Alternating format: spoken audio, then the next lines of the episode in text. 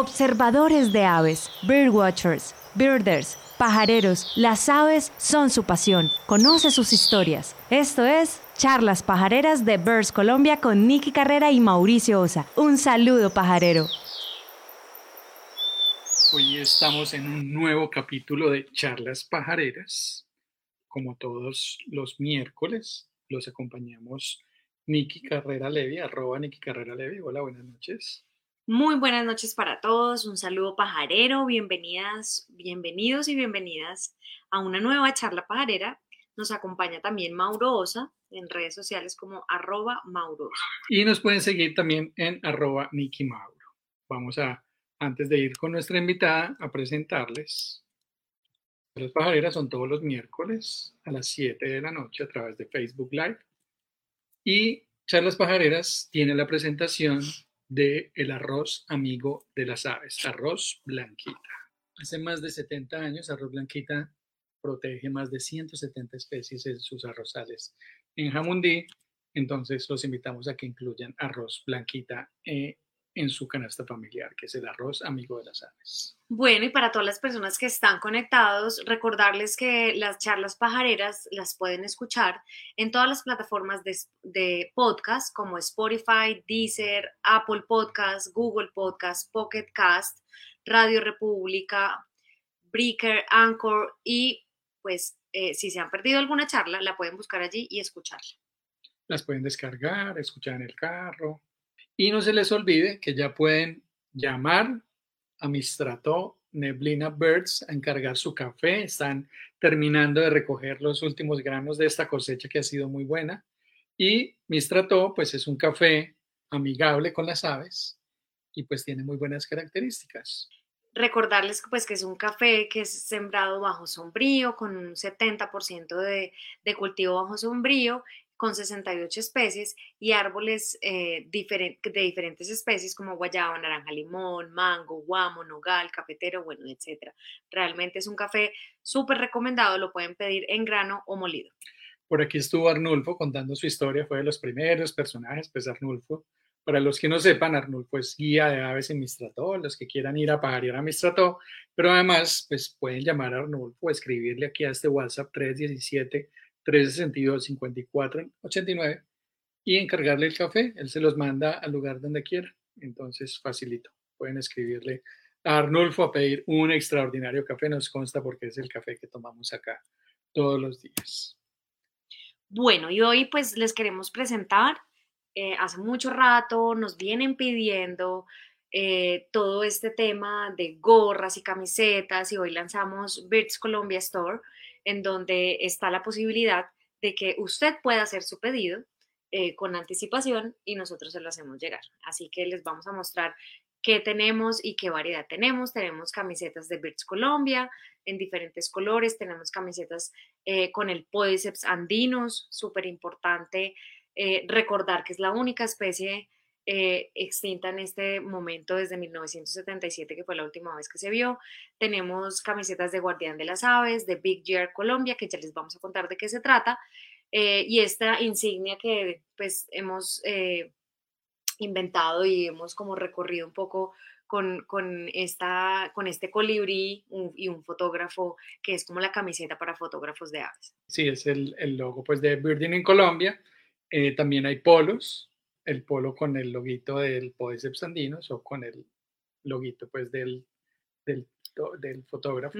Puede ser manga larga, puede ser manga corta, ustedes eligen. También tenemos eh, la gama de las gorras con el logo que escojan, ya por el frente así, por detrás con el Podiceps. Tenemos mugs también, son detalles que pueden ser muy chéveres para esta Navidad, así que pueden aprovechar para hacer sus pedidos.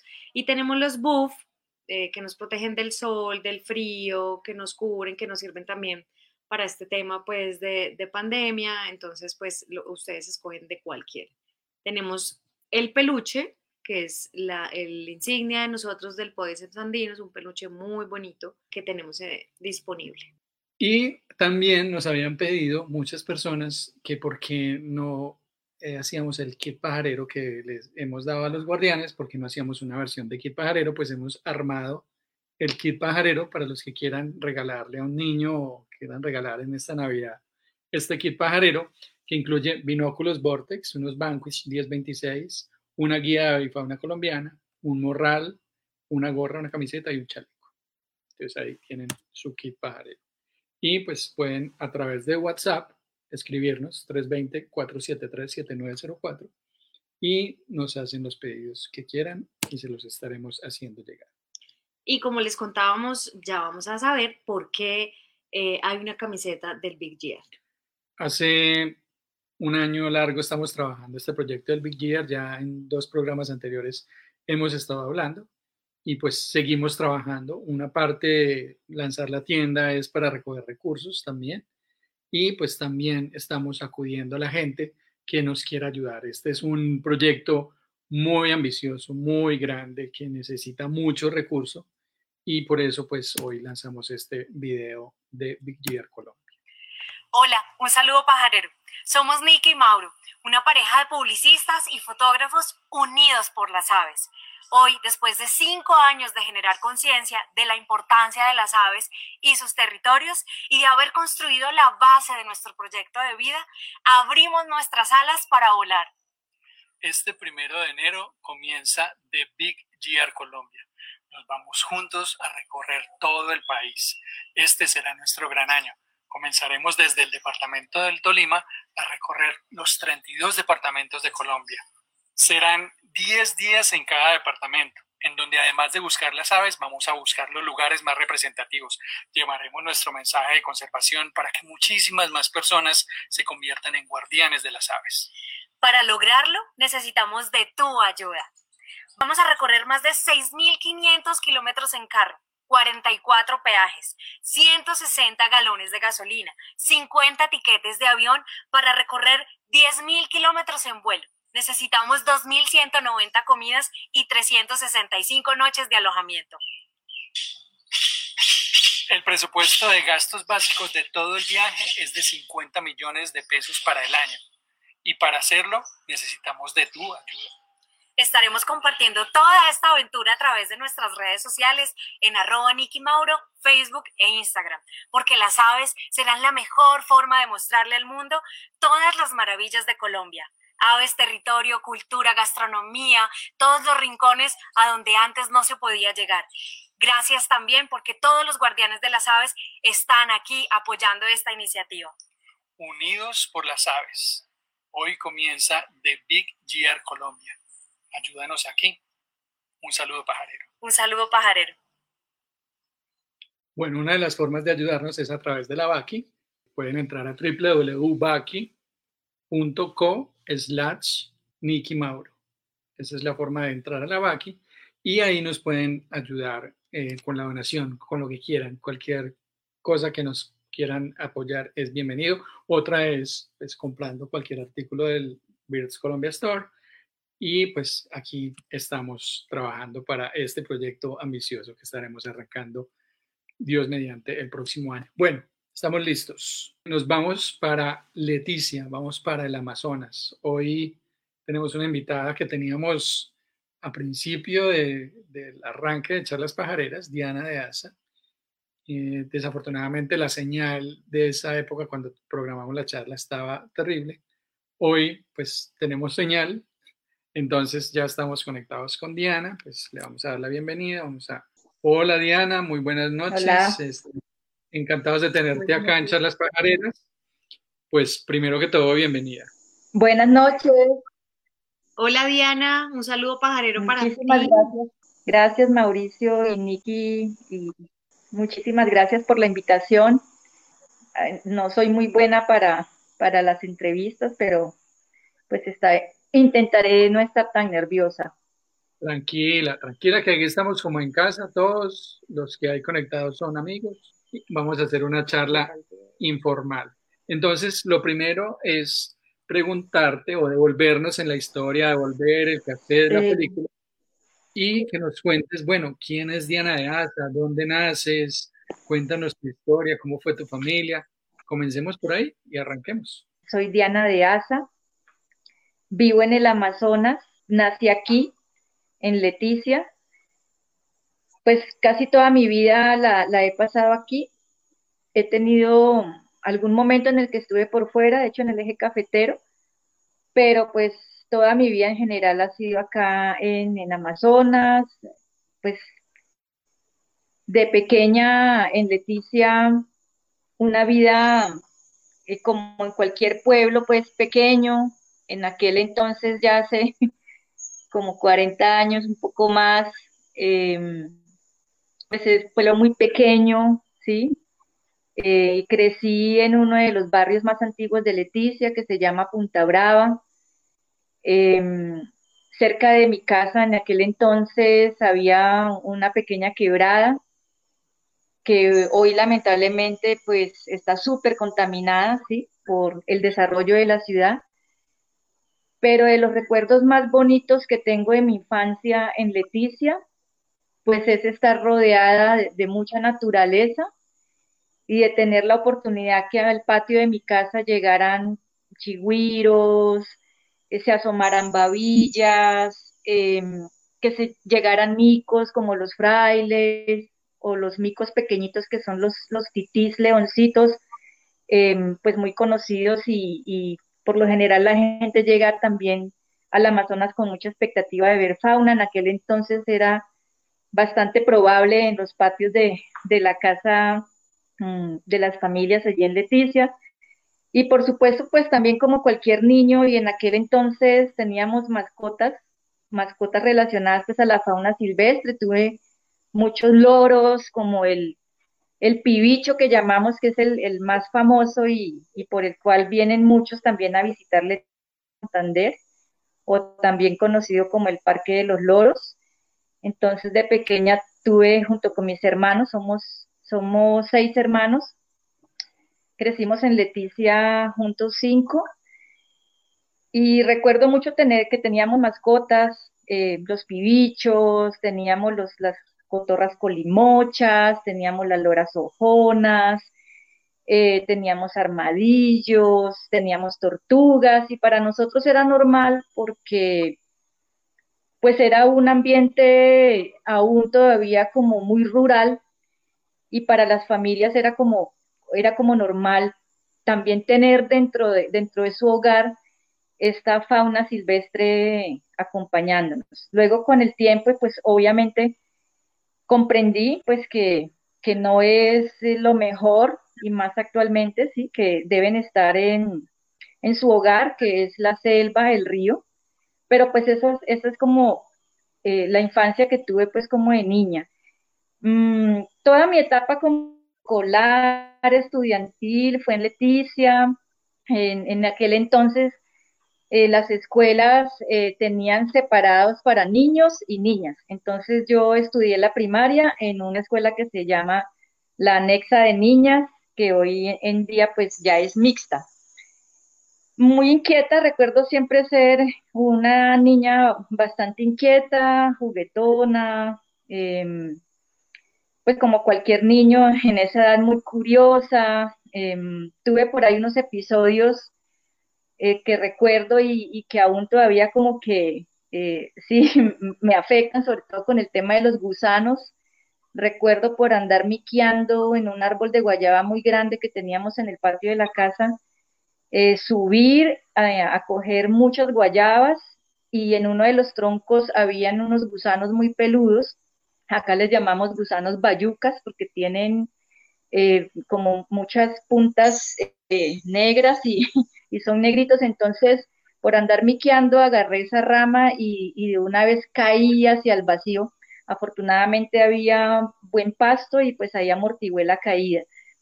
Y sin embargo, con eso y todo, pues yo no aprendía, seguía miqueando en los árboles. En otra ocasión fue un, un avispero que me inundó toda la cara y duré con los ojos cerrados como tres días. Entonces, creo que sí disfruté mucho mi, mi infancia en esa Leticia rural, en esa Leticia eh, con patios muy grandes, eh, con lugares eh, aún selváticos muy cercanos. Tenía muchas aventuras con, mis compañeros de la escuela, ya en la etapa secundaria.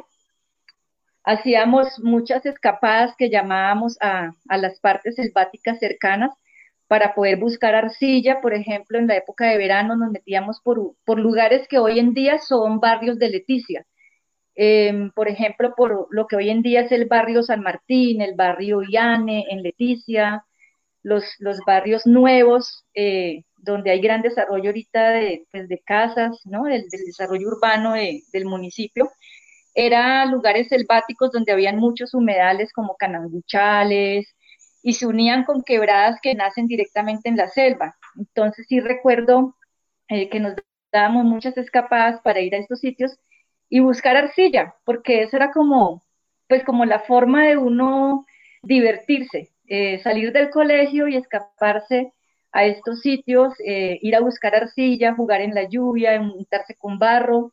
Recuerdo que también fue una adolescencia bastante, eh, como bastante infantil, de hecho, bastante sana, en la que solamente queríamos era como hacer aventuras, hacer aventuras todo el tiempo con mis compañeros del colegio.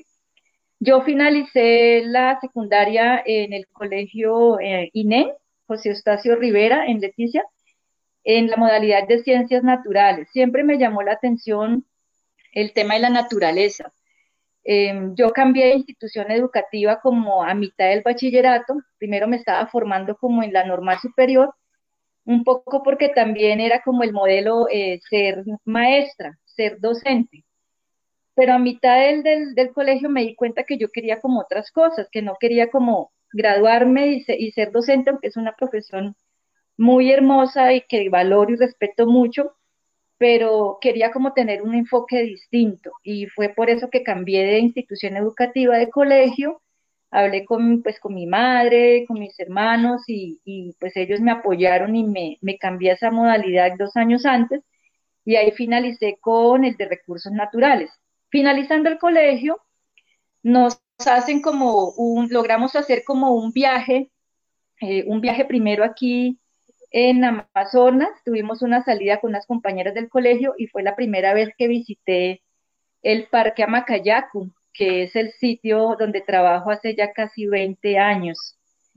Eh, saliendo del colegio, tuvimos una salida con mis compañeras de colegio para acá y recuerdo llegar al Parque Amacayacu, encontrar acá algunos primates que vivían como en el centro de visitantes con los guardaparques que vivían aquí en ese entonces. Eh, recuerdo el parque como un lugar muy turístico por el que pasaban muchos visitantes y nuestro, nuestro, nuestra pasada fue muy ligera. Eso, eso es como lo que todavía tengo como en la mente, eh, ver, ver como unos micos grandes que eran los micos arañas, em, hacer una caminata por un sendero que, que, ya no existe aquí en el parque que se llama el Sendero Nainecumao ver una ceiba muy grande que me impactó también mucho en esa visita. Yo creo que esos son como momentos en mi vida que, me marcaron muchísimo. Y sí soñé, en ese momento recuerdo que soñé, ah, cómo me gustaría cuando esté más grande eh, trabajar en un lugar como este. Vi a los guardaparques que portan el uniforme que he portado por los últimos casi 20 años, que es el uniforme eh, de parques nacionales. Y entonces se me quedó eso como grabado. Luego en esa ruta seguimos hacia Puerto Nariño, hacia Puerto Natapote, como lo, la, la ruta normal que, que, hacen hoy en día los, los turistas. Pienso que eso fue muy afortunado que, que el colegio tuviera esa iniciativa de sacarnos, porque en aquel entonces había como un, un temor de las familias en general eh, de, los, de las familias que vivíamos en Leticia, como salir al río era un poco peligroso, ¿sí? Salir al río están las boas, salir al río hay animales eh, feroces, entonces, en este caso, para que mi mamá me diera el permiso del río fue, fue eh, bien, bien difícil, porque siempre había un temor por los animales grandes que hay. De pronto otra, otra parte de mi vida en la infancia que recuerdo mucho para los que conocen Leticia, que han tenido la, oportunidad de venir, pues para hacer cualquier recorrido por el río uno baja al malecón. Bueno, yo de pequeña, por ahí de seis o siete años, me fascinaba ir con mi mamá al puerto, pero me fascinaba, o sea, yo me peleaba por, por ir a cargarle las bolsitas a mi mamá y traer pues parte del mercado. En nuestro patio se producía mucho mango y mucha guayaba eh, como parte de, la economía familiar que teníamos en aquel entonces, era llevar a vender al puerto eh, los bulticos de, mango que producían los frutales de la casa. Entonces, eh, cuando íbamos al puerto con mi mamá, era una playa de, arena muy oscura, casi negra, y siempre recuerdo llegar a la playa, ver las canoas de, de, las comunidades indígenas, de indígenas llegando, recuerdo mucho sobre todo familias yaguas en aquel entonces, que venían en sus canoas eh, con, casi que sus algunos trajes típicos y, e incluso pues las mujeres, eh, recuerdo verlas pues con el dorso destapado y era normal y era natural y era muy lindo verlos llegar con sus productos y yo disfrutaba mucho como ese momento. Pensaba quiénes son esas personas, eh, por qué viene destapada, pensaba un poco, ¿no? Porque pues mi mamá, aunque ella tiene, tiene pues mezcla como de dos etnias indígenas, ticuna y lo que ella recuerda por otro lado su papá como Cucama, eh, ella creció en Leticia. Entonces sí hay como una separación, es muy diferente cuando tú creces y naces en una comunidad indígena como tal, que aprendes a convivir en ese cotidiano con la selva y con el río, y ya cuando estás en un poblado como Leticia, tienes esa cercanía, pero al mismo tiempo no es lo mismo, ¿sí? Entonces, eh, yo siempre era como muy curiosa, esas personas de dónde vienen, eh, cuánto se demorarán en esa canoa, pensaba yo, y por qué los delfines rosados no se los llevan, no se los roban, porque ese era como el mito, que los delfines rosados se convertían en hombres para enamorar a, las niñas y en las noches de fiesta se los llevaban. Era como la historia que siempre nos contaba mi mamá, que sí tiene que ver con algo de la tradición oral en, relación a eso, pero era más como hacia la parte del, temor. Y recuerdo ver muchos los delfines rosados en el puerto de Leticia, cerquita hoy en día donde queda el malecón. Todo eso era una playa muy grande y había un lugar también muy conocido que allí era La Palizada, que era como una tienda grandísima eh, donde la gente llegaba tanto o a tomar cachaza o algún licor, pero también llegaba como a sentarse para poder ver la orilla del puerto, ver los delfines. Entonces tengo ese recuerdo muy marcado de mi infancia también. Y para seguir como con la parte de la, qué pena que me devolví ahí como para seguir como con la parte de, del colegio cuando terminé, eh, tuve la oportunidad, tuvimos la oportunidad con mis compañeros de colegio de irnos como en, un viaje eh, de cierre, que logramos recolectar varios recursos con bingos, con aquel entonces le llamábamos Coca-Colas bailables y, bingos y bazares, y recogimos pues un dinero suficiente que nos permitió viajar con varios profesores y estuvimos en el Parque Tayrona, que ese fue como el segundo parque que conocí en aquel entonces, y, Corales del Rosario, que también alcanzamos a ir. Ese fue un viaje también que yo creo que hoy en día eh, muy difícil que, se repita, porque de Leticia los, los vuelos salían cada ocho días. Llegaba alguno de estos, eh, principalmente a Bianca, era la, que, la más antigua, pero pues eran tiquetes supremamente costosos y salir cada ocho días era pues bien, bien complejo de, Leticia. Entonces los profesores se consiguieron unos pasajes económicos en estos vuelos cargueros. En los mm. vuelos cargueros que llevan pescado, van llenos de pescado. La verdad yo había viajado en avión años anteriores porque mi padre eh, era de Bogotá, él ya falleció. Él falleció más o menos cuando yo tenía unos 13 años Em, él se fue de Leticia cuando teníamos como yo unos cinco años y mi hermano menor como cuatro, mi otra hermana como seis. Y ya pues después de un tiempo él se enfermó mucho y, murió, murió cuando yo tenía 13 años. Entonces sí habíamos viajado, pero pues en, en, un avión comercial, por decirlo así, y ya sabíamos, pues yo ya sabía cómo era, pero en un vuelo de carga no. Entonces cuando nos, nos metieron ahí, pues como si fuéramos una carga más, nos tocó ir algunos parados y otros sentados en, en, en, los, encima de los hielos, de los bloques de pescado congelado.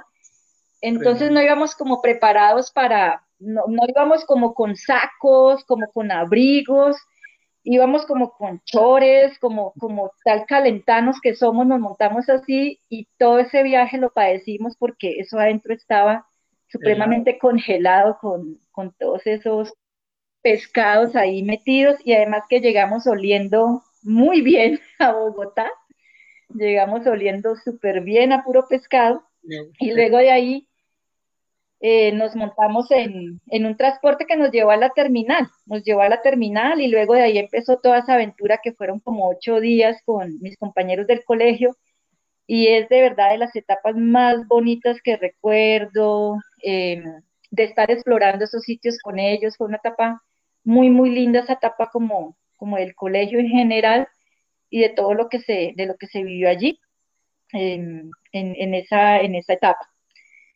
Pues hasta ahí em, yo sí tenía claro como que lo que quería estudiar era como relacionado a la naturaleza y me fui enfocando como mucho por el turismo. En, aquel entonces, ya después del bachiller, hubo una oportunidad de, de, participar para ser becado con el SENA. Entonces yo estudié en el SENA como por un año, cursos cortos relacionados al turismo y luego eh, tuve la oportunidad de presentarme a una de esas, de esas becas. Hubo una convocatoria, participé, presenté los exámenes y pues ocupé como el primer puesto ganador. Y esa fue la razón por la cual yo estuve estudiando la, la carrera, la, pues, la carrera de administración hotelera en el SENA en Bogotá. Allí yo ya me trasladé a los 17 años, eh, pues muy niña, eh, de pueblo y más del Amazonas, eso por allá la gente cuando llega en avión se tira de un bejuco, eso es lo que, lo que decían, lo que la gente a veces imaginaba y como entre la risa y eso era como la forma en la que sus imaginarios de alguna manera eh, intentaban interpretar cómo es ese lugar tan lejano eh, que se semeja como a las aventuras de Tarzán, de lo que ven por la televisión, pero pues que obviamente es, mucho más allá de eso, ¿no? Estando en Bogotá, pues aprendí muchísimas cosas, también aprendí a, a valorar otras tantas que al estar lejos de la familia, pues uno se enfrenta a diversas situaciones. Eh, en cuenta que también el, el, valor de la amistad es una fortaleza muy importante porque estudiaba como con personas de otras regiones también. Tenía compañeros que venían de San Andrés, que venían de, Popayán, que venían de otros lugares como muy remotos también de, del país. Entonces eso hizo que hiciéramos como un grupito en su momento muy bonito, muy bonito porque compartíamos como esas diferentes formas de la idiosincrasia de cada lugar y al mismo tiempo nos apoyábamos muchas veces en esas soledades que siente uno cuando está desarraigado de su, de su núcleo familiar, ¿no? De su núcleo familiar primario. En Bogotá también conté con el apoyo de, de la familia de mi papá y de la familia también de, de mi madre, de unos tíos que también vivían en Bogotá por parte de mi madre, eh, también viví con otros tíos por parte de mi padre, con mi abuela paterna, que le tengo pues, eh, ella también ya murió el año pasado, pero pues también nos dejó muchísimas enseñanzas, una mujer campesina. Entonces aquí les puedo contar que yo tengo mezcla, pues mezcla de sangre amazónica por el lado de mi madre, eh, sangre ticuna principalmente, y también de hecho contá Cundinamarca, eh, de sangre pues campesina, digo yo, porque mi, abuela era una recia campesina en su fisionomía, en la forma de llevar su cabello largo, eh, con su trenza. Mi abuela fue una guerrera que admiro mucho. Ella mm, vivió en Bogotá en un lugar que se llama el 12 de octubre, un barrio, y allá hay una plaza de mercado. Entonces mi abuela terminó de criar a sus hijos eh, siendo una vendedora en esa plaza de mercado el 12 de octubre de productos pues del campo como la papa, la miel, eh, las arepas boyacenses y cundinamarqueses, eh, y vendiendo muchos productos como del altiplano. Eh, dedicó casi toda su vida al campo hasta que en la época de la violencia, nos contó mi abuela paterna que en la época de la violencia lo vivieron muy de frente, a mí me fascinaba cada vez que tenía la oportunidad de estar en Bogotá, visitar a mi abuela y, la grababa. Abuela, ahora cuéntame la historia de cuando te sacaron, pues, todos esos problemas como políticos de, de Chocontá. Y ahí comenzaba ella como a contar toda su historia y, es muy rico, era muy rico escucharla. Yo todavía tengo como un tesoro esas grabaciones de, de mi abuela Rosa, que las conservo pues con mucho amor. Y aquí también aprovecho para contarles algo también de, de mis lazos como ticunas, y es que mi abuela materna, mi abuela Miguelina, que también murió hace ya varios años, ella eh, de, sangre ticuna totalmente, y muy ligada aquí al territorio del Parque Amacayaco. Más adelante les, les cuento cómo me, vengo yo a dar, cuenta que todo ese linaje por parte de mi madre tiene sus orígenes en, en este territorio ticuna que tiene que ver con el Parque Amacayaco. Bueno, esa, esa historia la cuento un poquito más adelante. Mm, ya estando en Bogotá, pues yo me dedico, me enfoco es en, mi carrera, en mi estudio, en, estar totalmente mm, enfocada en cómo también ayudarme económicamente. Trabajé todo ese tiempo como mesera eh, en, dos clubes, en dos clubes en Bogotá. Entonces estudiaba y trabajaba al tiempo eh, y así logré, logré culminar esa etapa. Mm, durante esta etapa tuve la oportunidad de conocer lugares eh, muy chéveres. Estuve en Capurganá, estuve en Capurganá haciendo una de las prácticas turísticas durante cuatro meses. Eso para mí fue como, wow, o sea, fue como conocer otro lugar, eh, esa mezcla de la selva, la montaña y el mar. Eso es algo que a mí también me fascinó, me marcó. Es espectacular. Mm, en ese entonces, pues, aunque me gustaba la naturaleza y todo, pues yo no estaba como tan, tan enfocada todavía en las aves. La verdad, a veces como digo, ah, me hubiera como interesado un poco más antes, pues quién sabe cuántas especies más no hubiese conocido en esos lugares. Pero bueno, ya habrá oportunidad de, volver también y de conocer. Eh, ahí estuve viviendo cuatro meses, hice mis prácticas, fue muy, muy chévere. Allí tuve algunos episodios en relación a, toda esa pues época como de, violencia fuerte, eh, estando allí en varias ocasiones nos tocó resguardarnos como bien en las casas porque pues bajaban de la montaña pues todas estas personas armadas y pues todo el pueblo se quedaba en un absoluto silencio y, tocaba estar encerrados en las casas pues porque porque ellos llegaban y, de alguna manera pues se apoderaban del pueblo eh, por algunos días, como en un lugar de descanso, de como de como de tomar descanso más, bien, pero eso hacía pues que uno sí sintiera ese tema como un temor, ¿no? Ya el pueblo lo sabía manejar, realmente uno era como forastero ahí, y uno hacía lo que las personas del pueblo decían, que es mejor este fin de semana no salir de las casas porque van a llegar y ya informaron, entonces es mejor que, que, estemos todos como tranquilos en casa. Bueno, y así pasó mi etapa por Capurganá, fue muy chévere, la pasé muy bueno, aprendí mucho para mi carrera.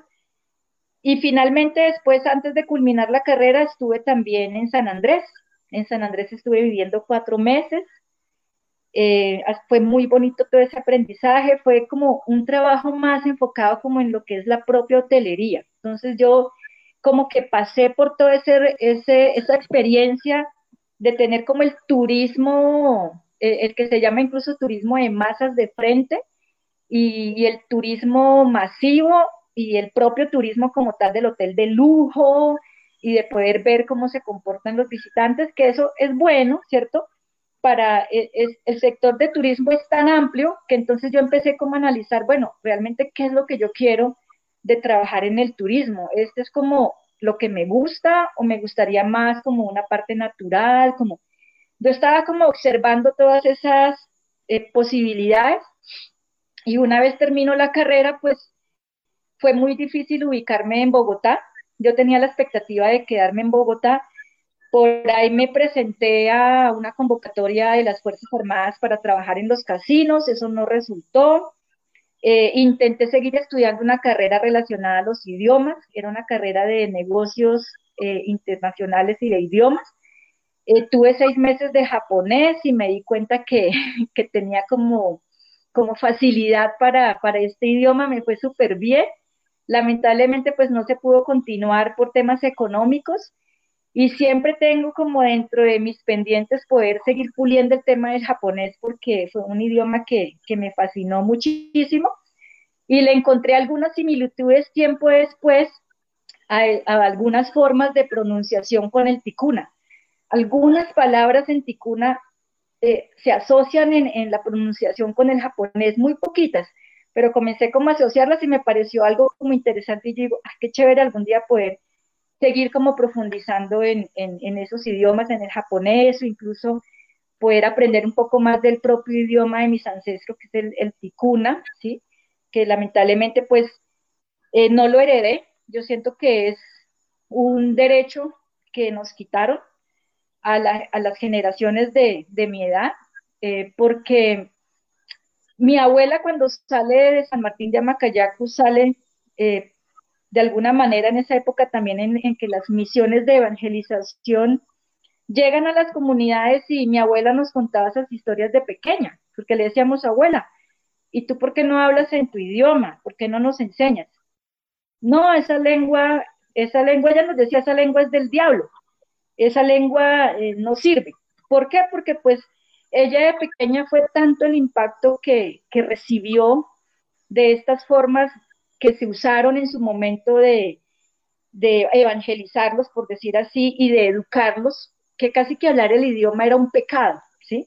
Entonces mi abuela quedó con ese trauma, cerró su lengua y nosotros perdimos esa gran oportunidad de tener esa riqueza en el idioma porque mi mamá lo alcanzó a aprender de pequeña, pero también, pero también se, se cortó, o sea, mi mamá no, mi mamá no, no, no habló nunca, mejor dicho, el, el ticuna, esa oportunidad con mi abuela se, se corta, ¿cierto? Y, y, pues eso pasó así, eso pasó, pasó así en la historia familiar. De hecho, mi abuela, por, desde pequeña que salió de San Martín, ella creo que si regresó una vez fue mucho, no, no alcanzo a recordar si regresó a territorio, pero creería yo que no, o si no, muy unas muy pocas veces, porque ella tenía mucha familia por el río. Entonces nosotros tenemos muchos primos por todo el río, desde Atacuari hasta Leticia, hay, hay familia relacionada a mi abuela. Mi abuela tiene un apellido eh, que es Paime y otro que es Curico. Eh, pero en la cédula aparece con otro, otro apellido incluso distinto, o sea, eso es como un revuelto, pero realmente los apellidos como ticunas de mi abuela, como originarios a la familia de donde ella viene, es un apellido que se llama Paime y otro que es Curico, que es el apellido que yo llevo. Mi, mi primer apellido es de Asa, que también está muy relacionado a Chocontá, es un apellido casi que proviene de ahí, de Chocontá, y el otro apellido que llevo es Curico por mi abuela, un apellido bastante amazónico, por decirlo así, como bastante amazónico, y Mul del, lado peruano también, es un apellido muy generalizado tanto en, el, en la frontera con Perú, aquí en la parte amazónica y en la parte de Colombia, pues obviamente Leticia, hay mucho Curico. Entonces, son como los lazos que, que hay por ahí.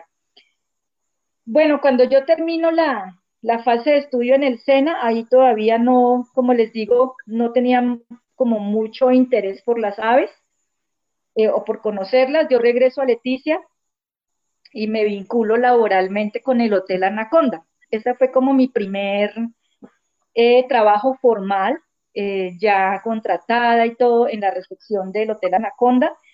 Pues para mí era como, wow, o sea, estoy trabajando en el, en el mejor hotel de Leticia, en el más antiguo, era como muy importante para mí realmente tener esa oportunidad. Trabajé dos años allí. fue muy chévere porque eso me permitió poder aplicar los conocimientos que, que había adquirido en el SENA, por lo que había estudiado pues todos esos tres años, casi cuatro, estar al lado de mi familia. Y ahí lo que ocurrió es que de estar trabajando en el Hotel Anaconda, eh, eh, en aquel entonces el hotel tenía un convenio con el Parque Amacayac. Era un convenio en el cual los turistas ingresaban, los turistas que ingresaban al parque a hacer pasadía de visita al sendero Nainecumau y de almuerzo en el restaurante, esos pagos se realizaban al final de cada mes.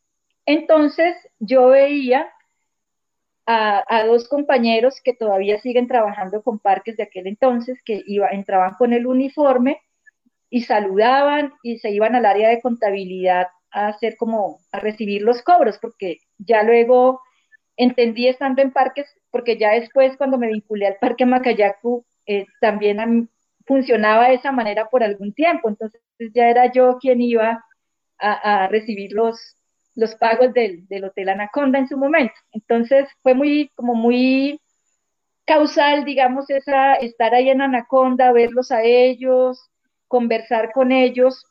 Eh, a veces Nancy, que es, fue mi compañera en el parque en, el, en, aquel entonces, Nancy Murillo, que hoy en día se desempeña como jefe del, Parque Catíos, eh, yo hablaba con ella. Entonces le decía, Nancy, ¿cómo es tu trabajo? Ay, ¿cómo me gustaría volver al parque? Le decía, hace, lo visité cuando tenía como unos 16 años, unos 15 años, pero no he vuelto, ¿cómo están? Y los micos que estaban allá, entonces ella me decía, no, esos micos ya no están, en el parque, pues eh, las especies que son ya, o sea, son, tienen que ser naturales, esos micos estaban ahí en la etapa de, de, recuperación, pero pues ya no están allí.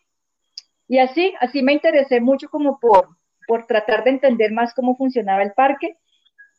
Tiempo después tuve una oportunidad, fue con el mismo Sena estando trabajando en el Hotel Anaconda, se me presentó una oportunidad con el SENA y ahí trabajé como por cuatro meses siendo instructora de un grupito para un tema de cocina, que es otro de los temas que siempre me ha fascinado, el tema de la cocina, eh, de la gastronomía y últimamente más como de la cocina tradicional, de recuperación de cocina tradicional. Me ha interesado muchísimo, es, es parte como también de mis motivaciones.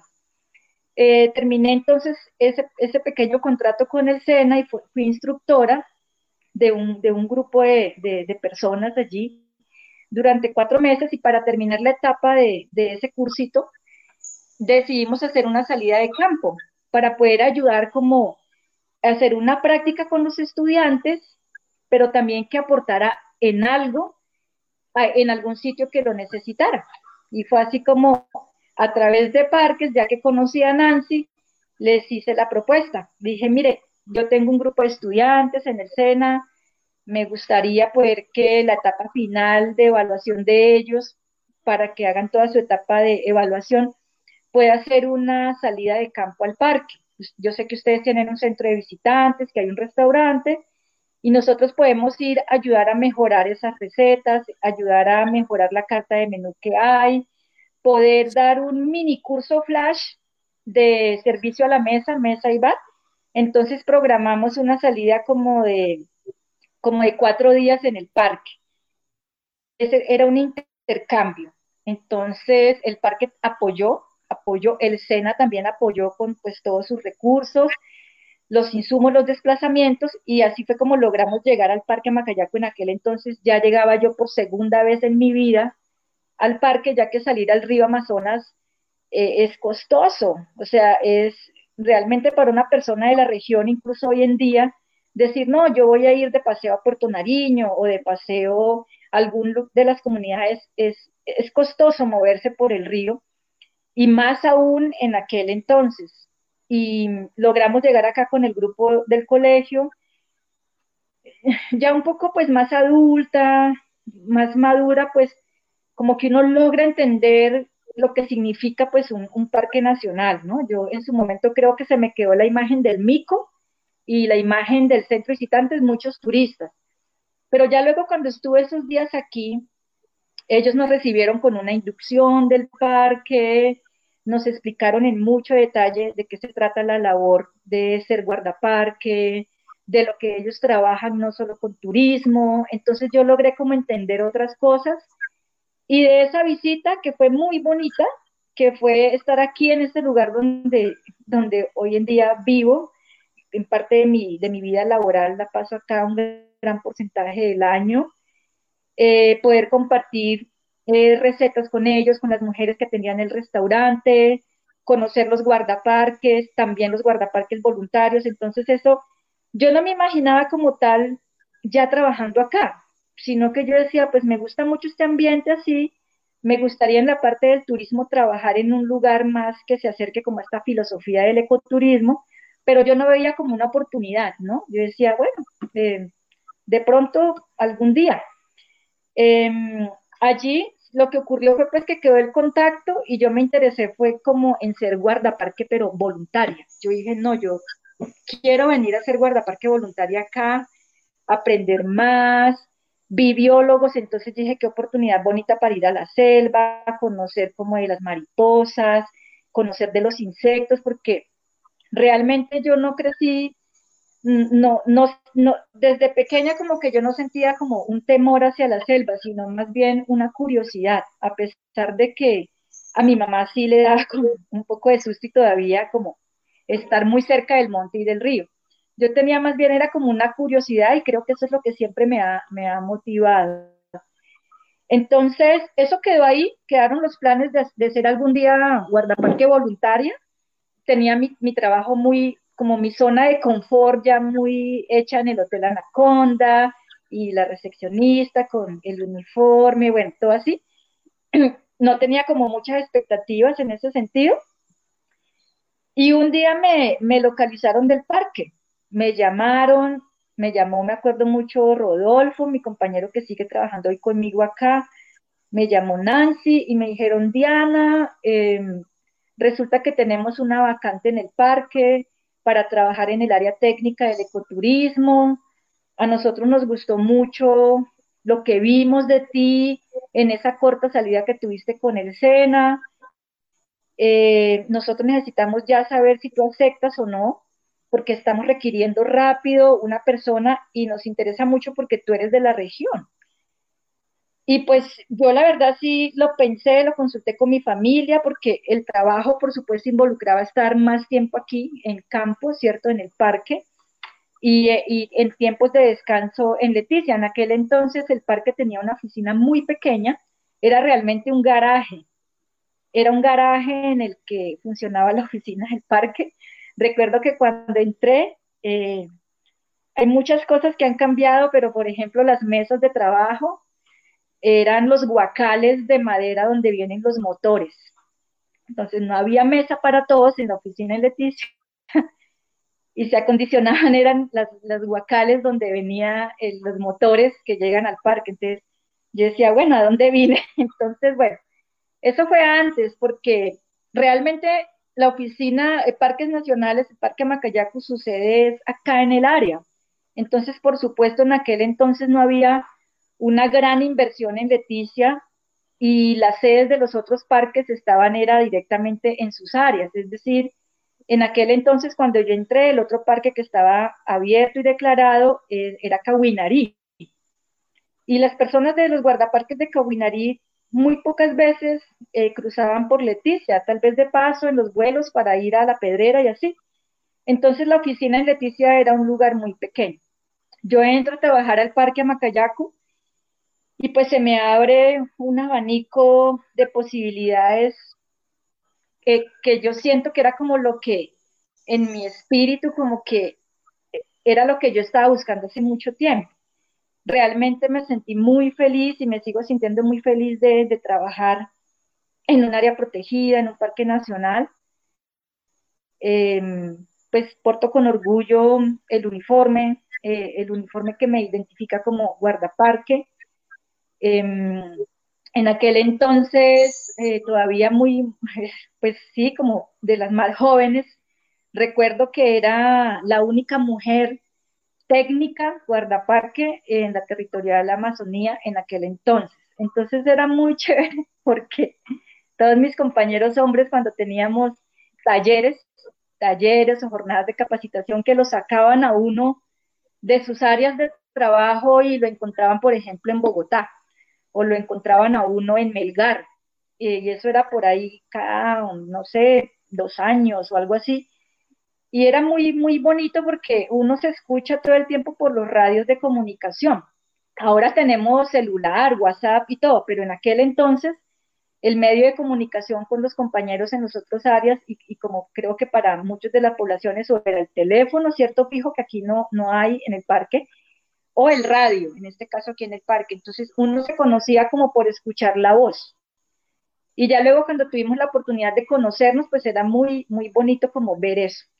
Aquí comencé en el parque pues a conocer de, muchos temas, eh, se acompañaban recorridos a investigadores Recién entré a trabajar al parque en ese 2001, al mes me enviaron a uno de los sectores más lejanos que tiene el parque, hacia el río Putumayo.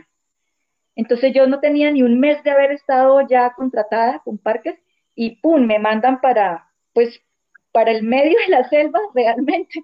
Como que mi familia estaba súper asustada, no, esta muchacha en dónde se metió, ahora la van a mandar más lejos, ¿qué va a pasar por allá sin comunicación? O sea, eh, las razones a mi mamá le llegaban por radio. Entonces, ya cuando yo estuve allá en este sector que se llama Lorena, para llegar allá uno tiene que ir en avioneta hasta un, área no municipalizada que se llama Tarapacá. Es un vuelo en avioneta como de 45 minutos a una hora.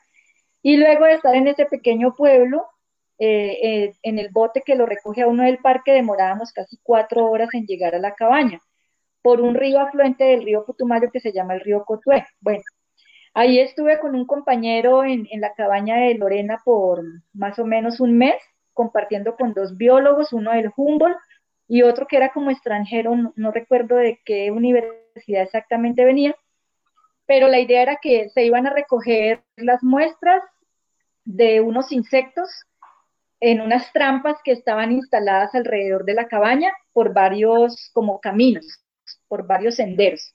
Eso se llama transecto, ¿no? esos, esos senderos que hacen para investigación, pues son transectos, senderos que llama uno y habían varias mallas de diferente tipo instaladas, pues yo los acompañaba.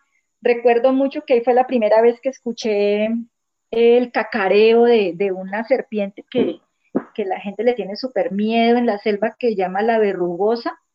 La verrugosa es muy famosa las historias de esa serpiente acá, que solamente sale en la noche, que si uno va con una linterna, ella lo persigue a uno, que ella se encarniza con uno y lo muerde las veces que sea. Bueno, lo cierto es que la gente le tiene mucho respeto a ese animal, a esa serpiente, la verrugosa.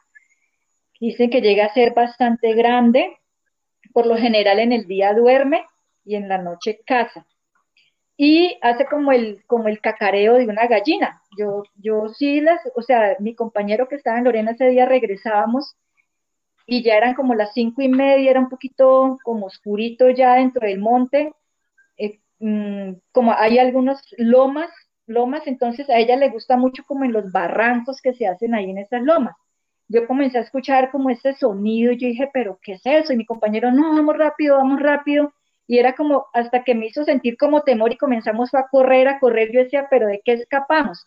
Y ya cuando llegamos a la cabaña, pues él decía, no, la verrugosa, que tú no la escuchaste, que yo le decía, no, yo nunca había escuchado ese animal, y eso era con el susto y, y, tocaba apagar la linterna porque si no nos perseguía. Bueno, yo me quedé con esa historia porque fue lo que viví y, y sé que la verrugosa existe, que es una culebra muy venenosa, y que la gente acá en las comunidades le tiene mucho respeto a esa serpiente en especial, sobre todo los cazadores que tienen que hacer sus actividades en ocasiones en la noche para, para hacer sus cacerías. Le tiene mucho respeto y hay muchas historias. Bueno, en ese es mucho tiempo el que, que, pues llevo en parques, ¿sí? Y en Amacayaco que ha marcado mi historia de vida también. Yo llevo casi 20 años en parques, de los cuales más o menos 17 están relacionados al trabajo con el Parque Amacayacu. Mi trabajo ha estado muy relacionado con el ecoturismo y en todos esos años, por ahí en el, 2000, en el 2006, resulta que yo, eh, mi jefe de aquel entonces, un caleño, Jaime Celis, a él le llegó una invitación de la Universidad Nacional. Entonces la invitación decía que para, se, le invitaba al Parque Macayaco a participar de un diplomado de aves y que había cupo para dos funcionarios que se quisieran capacitar, para dos guardaparques. Entonces mi jefe, mi jefe en aquel entonces dijo, mija, eh, inscríbase usted y Alberto en ese curso. Ustedes como aquí en el parque trabajan con los intérpretes en las comunidades, con lo del ecoturismo.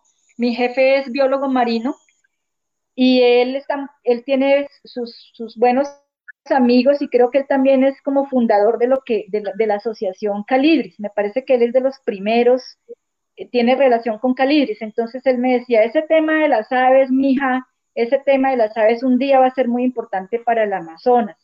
Y a usted que le gusta mucho el turismo, eso, eso va a ser importante que, que usted y Alberto estén formados en eso. Yo pues dije, pues bueno, jefe, yo, yo le hago, yo voy aprendo porque estaba como muy enfocada también en que eso me sirviera para trabajar con los intérpretes en las comunidades, intérpretes locales. En, en las comunidades que trabajamos, San Martín de Amacayacu, Palmeras, Mocagua, en aquel entonces teníamos trabajo con Macedonia, con El Vergel, con Zaragoza, era un espectro de seis comunidades, el trabajo que llevábamos ahí era muy chévere. Sigue siendo también, pero en aquel entonces eran unas dinámicas como tan distintas, había solamente una ruta de rápido al día.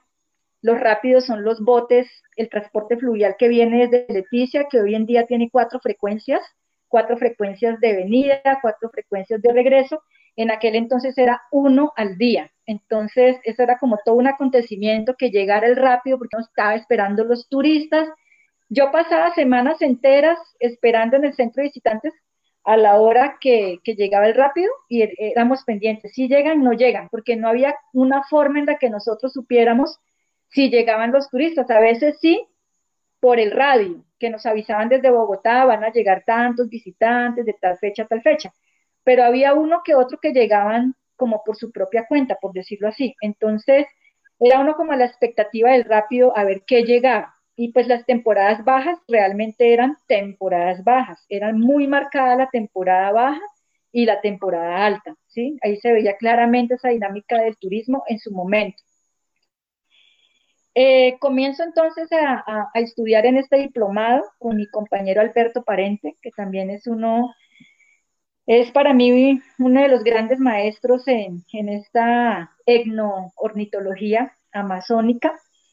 Alberto, un gran conocedor de las aves, un personaje, ticuna, hablante del ticuna y de los guardaparques más antiguos del sistema de parques en, este momento. Él empezó a trabajar también muy joven aquí en Amacayaco, como a los 18 años, y pues juntos, juntos comenzamos a participar del diplomado. Eso fue en el 2006. Allí fue donde yo conocí a mi amigo y compañero de tantas pajareadas y también de de, trabajar por esa forma como conjunta de, lo que es, de lo que es el sueño de tener una asociación ornitológica. Es mi, mi amigo y compañero de, pajareo Esteban Carrillo, Esteban Carrillo de la Universidad Nacional, ornitólogo pues es también muy enfocado en el trabajo con la bifauna, especialmente la bifauna amazónica y, y pues eso relacionado como a, a la etnornitología, ¿no? Como al estudio de las aves a través de las etnias.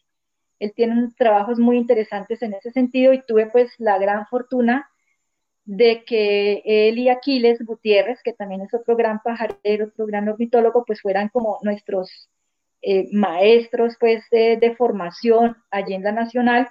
Conocimos otros grupos de amigos, nosotros fuimos como el primer grupo formado en Amazonas en el tema de, la observación de aves. Y, de hecho, eh, el certificado que nos dio la Nacional es guías en, observación de, aves amazónicas, y sin ser guías tampoco pues profesionales, pero sí pues como por la labor, como por el, conocimiento, digamos, de las personas que, que estaban allí.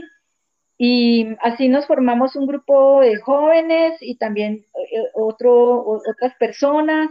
algunos relacionados al turismo, otros relacionados como a instituciones y otros como por hobby, por decirlo así, como por aprender algo nuevo.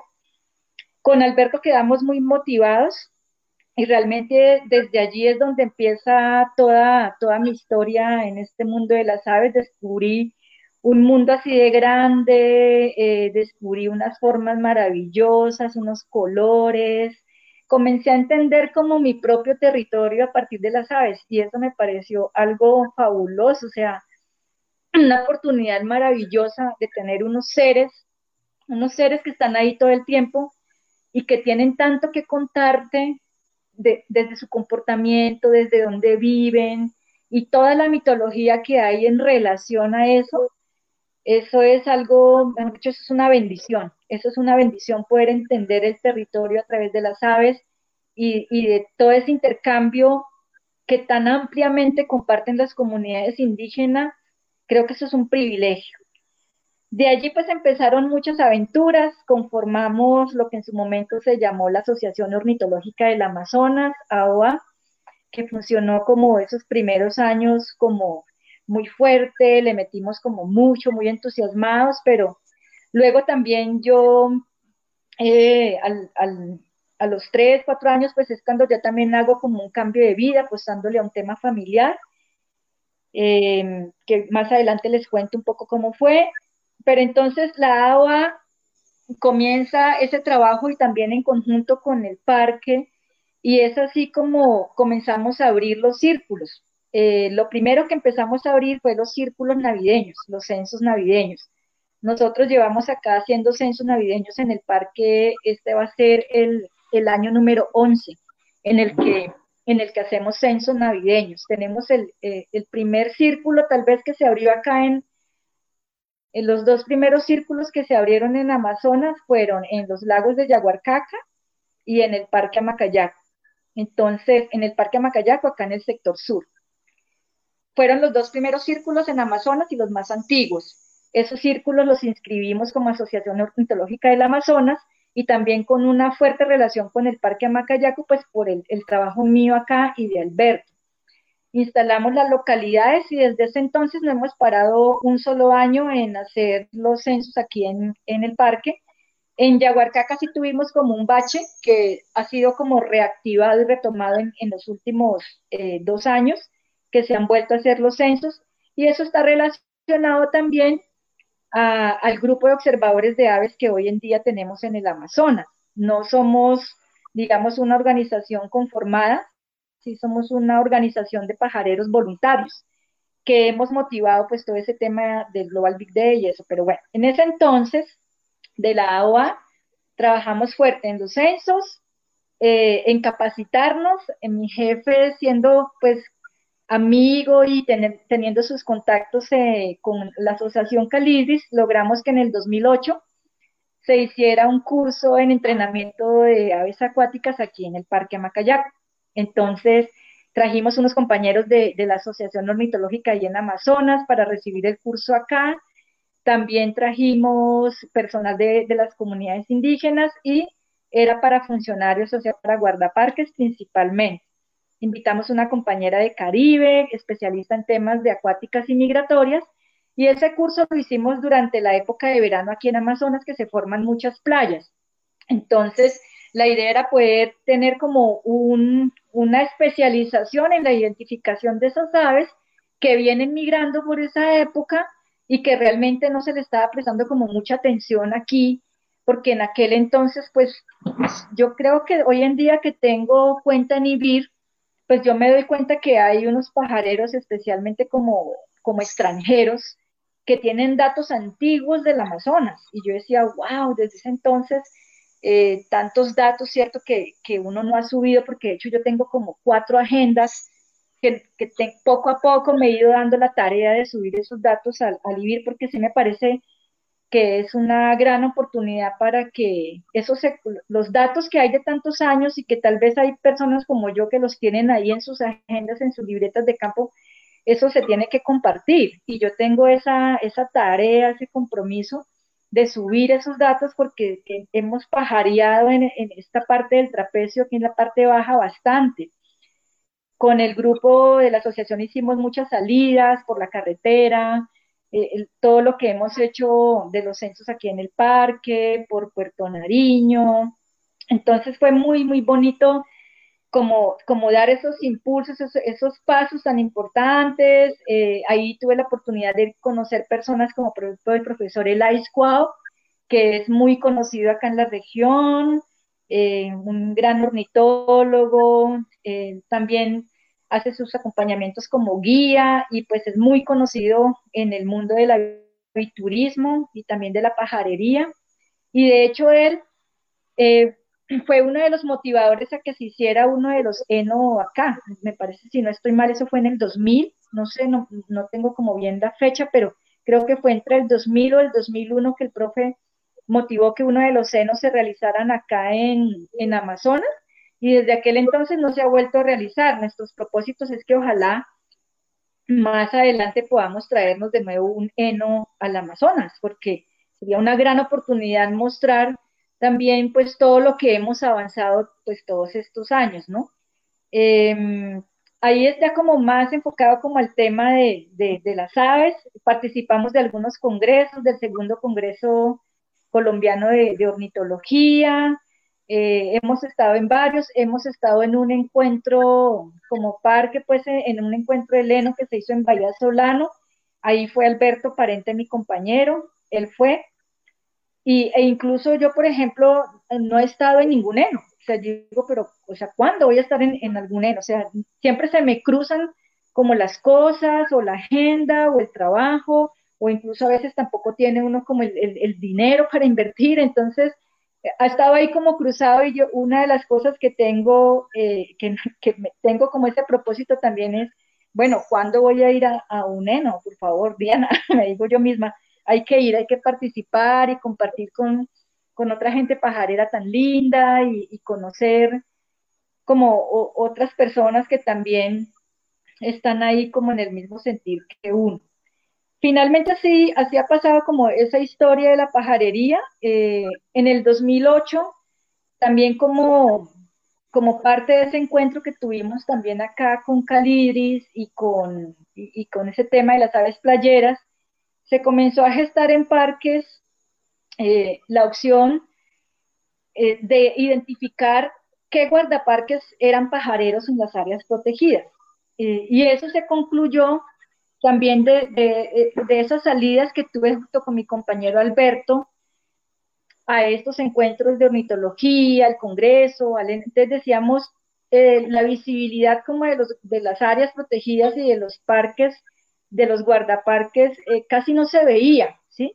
Uno veía mucho al biólogo que estuvo en el parque, tal, eh, como al, al, o la otra organización que hizo el estudio en el parque, entonces decíamos, pero ¿Será que en esos parques deben haber guardaparques pajareros como nosotros que, están haciendo actividades? Entonces, busquemos cómo encontrarnos, busquemos cómo en parques eh, nos identificamos también esos guardaparques que somos pajareros y poder hacer como más difusión y poder incluso eh, esas actividades que hacemos en los parques, ya sea de investigación, de aportar alguna investigación o incluso de nosotros mismos en nuestras actividades de, vigilancia y control, de monitoreo, que se hacen en las áreas, pues podamos darlo a conocer.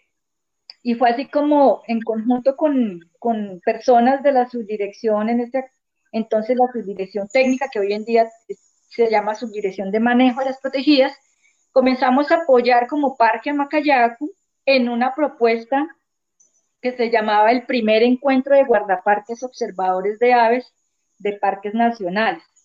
Y eso iba relacionado a una capacitación. Comenzamos eh, a llamarnos por radio al compañero tal que sabía que el otro le gustaba lo de pájaros y comenzamos a identificarnos así, a llamarnos, a escribirnos por radio, por teléfono en aquel entonces, ya correo que ya existía, entonces a comenzar a ubicarnos. Y así, así localizamos como más o menos a unos 42 guardaparques en, en, más o menos unas 35 áreas protegidas eh, que tenían un interés claro en la observación de aves, que, o que eran pajareros incluso desde hace muchos años. Y ese primer encuentro se realizó en el Parque Nacional Cueva de los Guácharos. Allí fue donde nos encontramos y, de hecho pues allí fue donde, donde yo conocí a, Álvaro Ríos, que es, eh, pues mi, mi expareja, eh, pero que pues es el papá de, de, nuestro hijo, Martín Ríos de Asa. Y de allí viene como un poco también e, esa historia, ¿no? De, de, compartir en aquel momento con él, en ese espacio, conocernos como pajareros, ahí viene las aves, traen una historia detrás de Martín, de nuestro hijo. Eso ya les cuento un poquito más adelante. Entonces, eh, estando, en, estando en Cueva de los Guácharos nos encontramos pues que éramos un resto de guardaparques, decíamos, pero ¿cómo no, cómo no sabíamos que teníamos todo este potencial? En parques eh, se identifica todo esto y dicen, wow, o sea, mire toda la cantidad de, de guardaparques que tenemos, además haciendo investigación pues del mismo parque, haciendo acciones de monitoreo en el mismo parque, que hacen eh, trabajo en educación ambiental con temas de aves dentro del mismo parque, guardaparques que están formando observadores de aves en las comunidades locales. Entonces eso fue muy bonito, darnos cuenta que, que desde esa iniciativa que de alguna manera se tomó desde el Parque Amacayacu y que fue realmente motivada también por, por las otras como niveles del, de parques nacionales, logramos concretar eso tan bonito que fue encontrarnos esos pajareros guardaparques, y fueron como casi cinco días o, seis, no, me acuerdo mucho, en el, Parque Cueva de los Guácharos.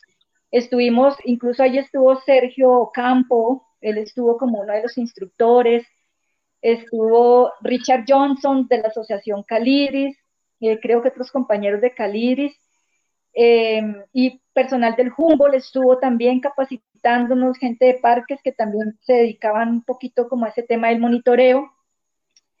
Y la transferencia como de información que recibimos fue bien, bien importante, fue como, oh, como otra cosa que alimentaba también pues como eh, esa, esa pasión, esa pasión, pero también esa motivación que te da en, en el trabajo, ¿cierto? En parques como profundizar en ese tema de, la bifauna, de la ornitología, por así decirlo, y fue muy chévere. De eso, como resultado, salió que, que por primera vez las áreas protegidas inscribieron círculos como coordinadores de sus propios círculos. Eso fue uno de los grandes resultados. Varias áreas protegidas postularon sus círculos, los inscribieron con funcionarios como nosotros que hasta hoy en día coordinamos esas, esas localidades.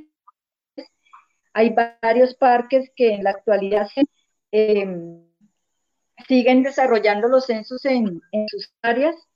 Em, lamentablemente, em, pues eh, por temas de orden público hay otras que ha tocado suspenderlos, ¿cierto? Es, es una realidad pues que no, que no se puede ocultar eh, pero ahí seguimos, ahí seguimos motivando esto. Entonces, mm, tenemos un grupo, ahí conformamos un grupo voluntario de guardaparques que se llama el Grupo de Guardaparques Observadores de Aves Andaquí. El nombre Andaquí se lo pusimos e, en, honor al Parque Cueva de los Guácharos porque la, la etnia indígena eh, que habitó ese territorio era los andaquíes. Entonces, no tenía como una historia más relacionada como al, arraigo de ese territorio a través de esta etnia, y por eso se llama el grupo de guardaparques Andaquí, de parques nacionales.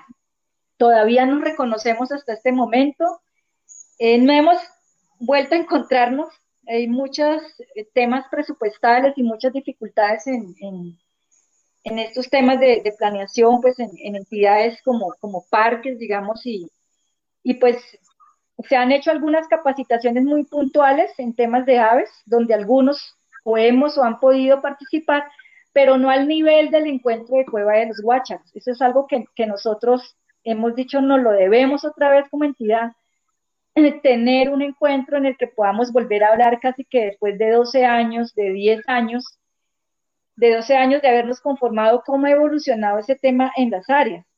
Hay parques que se siguen inscribiendo a los círculos, Eh, y ahí y los parques comenzamos a trabajar, a participar de los Global Big Day, que eso es algo más reciente.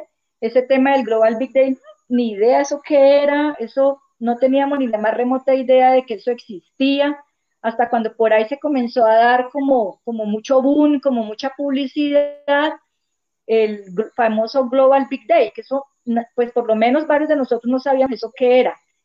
Y dijimos, pues bueno, eso es se está motivando a nivel nacional, pues participemos en las áreas, los pajareros y los guardaparques que estamos ahí vinculados, integremos hasta a nuestras comunidades locales y vinculemos a los grupos o a las asociaciones o grupos voluntarios que estén cercanos a estos parques y censemos también. Entonces, con los compañeros que nos coordinamos a través de un, de un chat de WhatsApp, tenemos ahí todos los que somos pajareros, guardaparques, y nos coordinamos para hacer todas estas actividades del censo navideño, nos coordinamos para, para poder em, participar de los Global Big Day, de los October Big Day. La entidad nos ha dado mucho apoyo en ese tema de la comunicación. ¿Para qué? Pero, pero sí cuando hacemos estas actividades se generan unos flyers divulgativos para que se sepa cuáles áreas están participando y poder mostrar los resultados y, pues otras cosas, ¿cierto? Entonces ahí ha, ido como esta evolución eh, en parques nacionales. Ese ha sido como un poco por decirlo así, el, el, aporte en ese tema de la IFAUNA y que hay un grupo de guardaparques reconocido en, en ese tema. Seguimos haciendo mucho labor. Nosotros acá en el 2018 con Alberto, mi compañero, que también es observador de aves, eh, tenemos otra compañera Estelita, pero principalmente con Alberto, comenzamos a formar un grupo de comunitarios en, Mocagua, la comunidad que está aquí cerca del parque, y San Martín de Amacayac de todos los intérpretes locales que hay, dijimos, bueno, ¿quiénes están interesados en conocer, profundizar conocimientos en el tema de observación de aves? Miren que eso es una oportunidad también de negocio, en poder desarrollar productos relacionados a, la observación, turismo observación de aves o aviturismo, como también le dicen. Y sí, logramos con el conocimiento mío y el de Alberto, diseñamos como unos, unos módulos bastante sencillos de trabajo con la gente en campo, con guías, más que todo eran guías, en el que desarrollábamos a través del dibujo, a través de videos, a través incluso de concursos entre ellos, de historias de las aves relacionadas a la chagra, a los humedales, al bosque primario, a la selva inundable. Y pues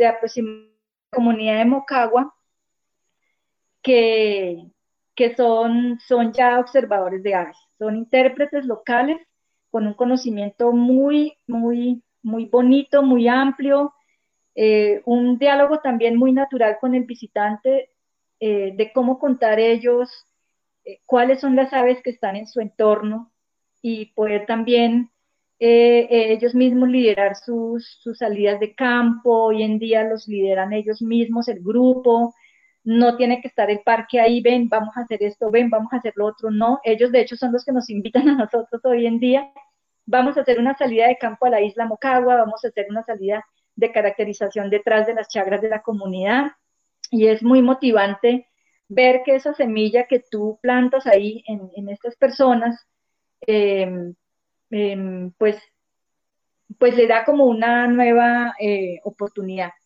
Mm, no sé si de pronto a esta altura de la conversación, pues ya se quieran hacer preguntas o me estoy extendiendo como mucho, no sé.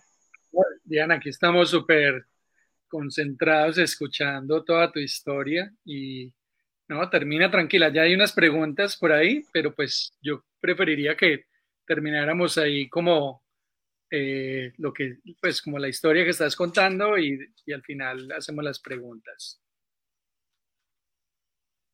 Vale. Pues bueno, eh, quisiera contarles ya como una, una parte de mi vida importante, eh, pues que es como mi hijo, ¿sí? Mi hijo Martín Ríos. Cuando con Álvaro tomamos la decisión de encargar bebé, Martín es un niño, es un niño soñado, es un niño deseado, es un niño planeado. Em, los dos, los dos en pareja en ese momento, muy enfocados también en eso que nos unió y, que nos une aún como familia de Martín que somos, las aves, ¿no? Entonces, cuando va a llegar Martincito, eh, quisimos como, bueno, ¿y cómo lo vamos a llamar? Entonces, ya sabíamos que era un niño, entonces comenzamos como en la búsqueda del nombre. Decíamos, pero algo que, un nombre que, nos recuerde también, no sé, eh, puede ser las aves, un nombre especial. Entonces, una amiga también que quiero mucho, me había dicho que qué bonito que él llevara también el nombre Martín. Entonces, eh, yo decía, bueno, hablando con Álvaro, decíamos, pues, pues Martín por Martín Pescador es, un nombre que, sería apropiado, ¿sí? Por el Martín Pescador.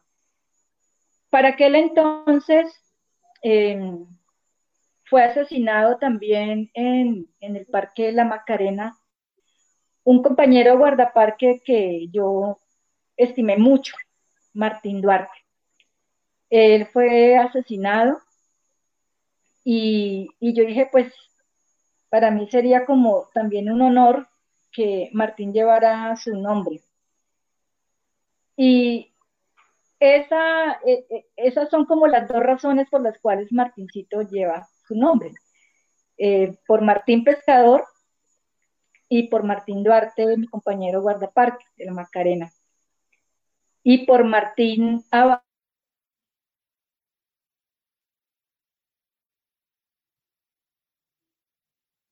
Falleció, fue el eje cafetero y en la parte pues, de Antioquia, Martín Abad. A él lo conocí, a él lo conocí antes de estar embarazada de Martín y siento yo que fuimos pues amigos. Yo lo quise, lo, quise y lo recuerdo con mucho cariño y sé que, también estaba en mucha estima con él. Cada vez que iba a visitar eh, al eje cafetero, Álvaro, hablaba, me encontraba con Martín y también quisimos que llevara el nombre en, honor a Martín, al principito. Y porque el principito ¿Y conociste ha sido como una de las historias que también Martín Abad, el, que le decía, no, también se hacía conocer como el Principito. Entonces, por la historia del Principito, entonces eh, él a la entrada de su casa tenía un, letrero que decía el Principito. Y con Álvaro dijimos, no, pues tiene que ser Martín. Hay muchas señales que nos dicen que el nombre es Martín. Y así fue como, como llamamos a, a Martín, ¿cierto? Martín Ríos, él nació en el 2010 él creció en los senderos de Tunquimbaya, Martín creció en las playas de Uramba, Bahía Málaga, en el Pacífico, donde también trabajé por un año y medio. Yo trabajé en Otunquimbaya a raíz de, ir a ese sueño, pues como del hogar con Álvaro, que, lo tuvimos por aproximadamente 10 años. Em, y fue muy, muy bonito toda esa historia de ver crecer al niño, entre esos senderos, viéndonos a nosotros observar las aves.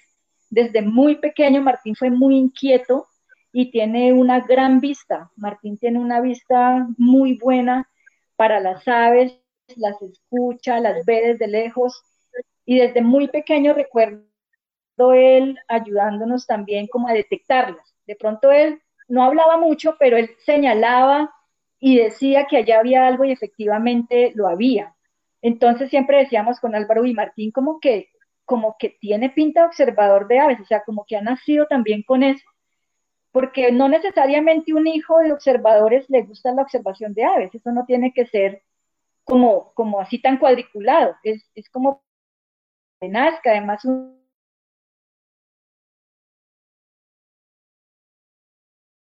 corazón, eh, las aves y todo lo que podamos desarrollar ya sea desde nuestra vida personal o desde el trabajo por las aves, eso tiene un arraigo muy fuerte en el corazón. Bueno, así fue como Martincito también creció con ese amor por las aves y pues ya luego acá cuando yo regreso al Amazonas con una oportunidad laboral dentro del mismo Macayacu, yo nunca me he desvinculado de parques, solo que he rondeado, he rondeado por Otunquimbaya, por Uramba, Málaga, de nuevo me trajo la vida acá al Amazonas, en el mismo parque, y pues aquí Martina, ya cuando él llega a los tres años y medio, eh, comienza a participar del censo navideño acá, porque acá nunca paró, ¿sí?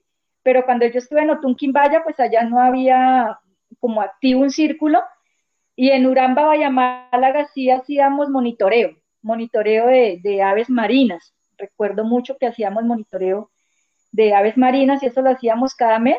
Eh, Martín en varias ocasiones nos acompañaba en, el bote del parque a irnos hasta la Bahía Málaga, por las islas, ahí enfrente de Juan Chaco, y en su momento pues también ballenas, porque uno sabe que Uramba, Bahía Málaga es ballenas y, también aves pues de mar.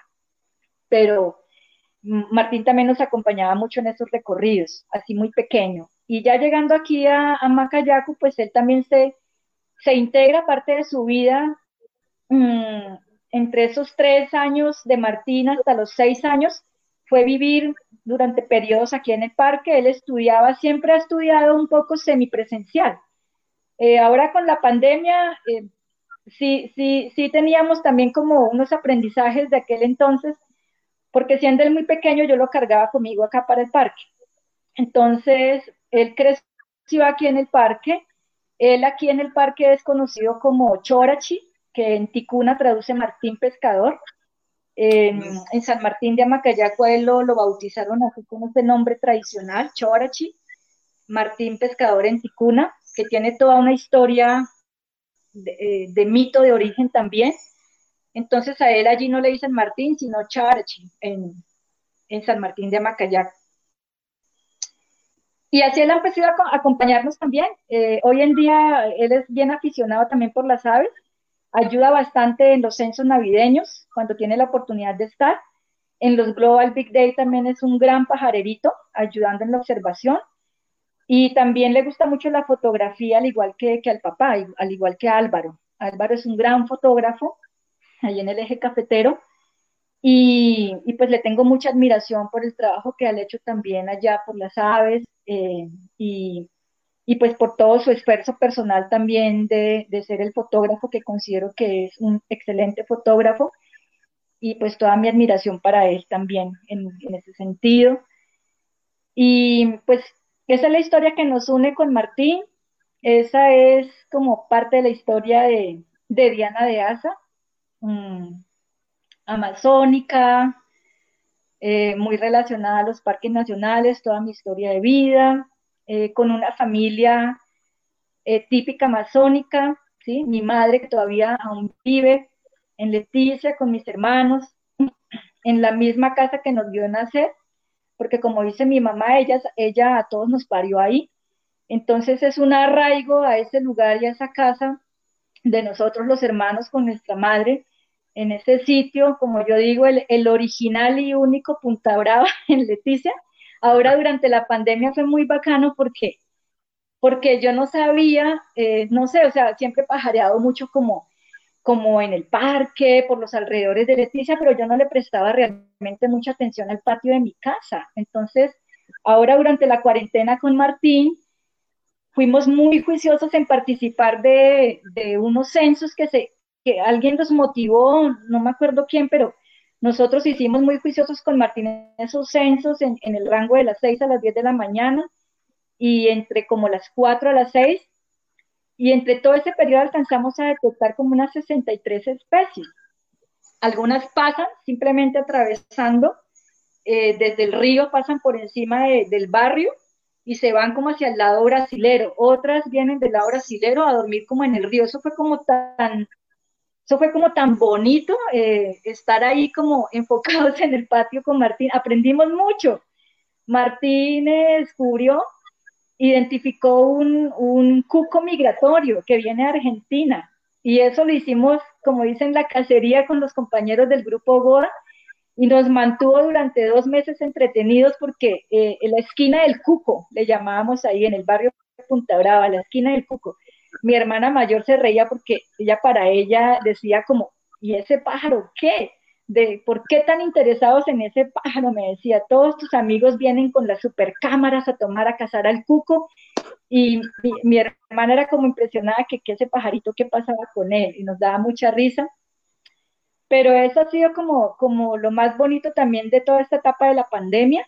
Lo chévere ha sido como reconocer que también dentro de la ciudad y dentro de nuestro entorno tenemos mucho que aprender. Yo decía, definitivamente uno no termina de aprender, o sea, toda esta riqueza que tenía yo o que tengo yo en este patio de mi casa, unas que veo pasar y otras que vienen de manera cotidiana, los cuatro árboles que hay ahí hoy en día, pues eso fue muy, muy bonito y realmente les agradecemos mucho a las aves porque cambiaron como nuestra rutina de encierro eh, y nos permitieron como salirnos en ciertos momentos de, eso tan, tan agobiante que vivimos porque además tuvimos una época muy fuerte en Leticia con, con ese tema del COVID, entonces era realmente muy abrumador y muy asustador como lo que pasó en su momento en Amazonas, eh, nos sentíamos como realmente limitados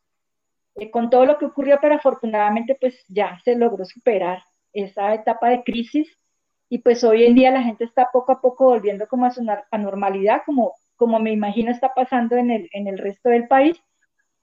Pero fue muy chévere encontrar en mi casa esa motivación con las aves, que no se perdió la conexión, no se perdió y pues creo que eso es lo más bonito. Pues Diana, muy, muy chévere tu relato y tu historia. Eh, me, encantó la historia del nombre de Martín, pues no sabía eh, pues toda esta historia alrededor de, su nombre y comparto la admiración por, por Martín Abad, pues conocí a Martín y de alguna forma pues fui muy cercano a algunas personas alrededor de él y conozco su historia, un personaje maravilloso que se murió hace dos años tal vez, eh, un maestro increíble del arte y de toda esta Florida. Bueno, eh, un personaje bastante interesante. Y pues nada, muy, muy, muy, muy contento de escuchar tu relato y pues también eh, siento mucho aprecio por todo el trabajo, pues yo te conocí a ti, creo que desde Global Big Day, cuando arrancamos todo este proceso del Comité Nacional y de crear pues las personas que nos ayudaban y pues tú has sido una persona muy importante en el Amazonas para la coordinación de Global Big Day.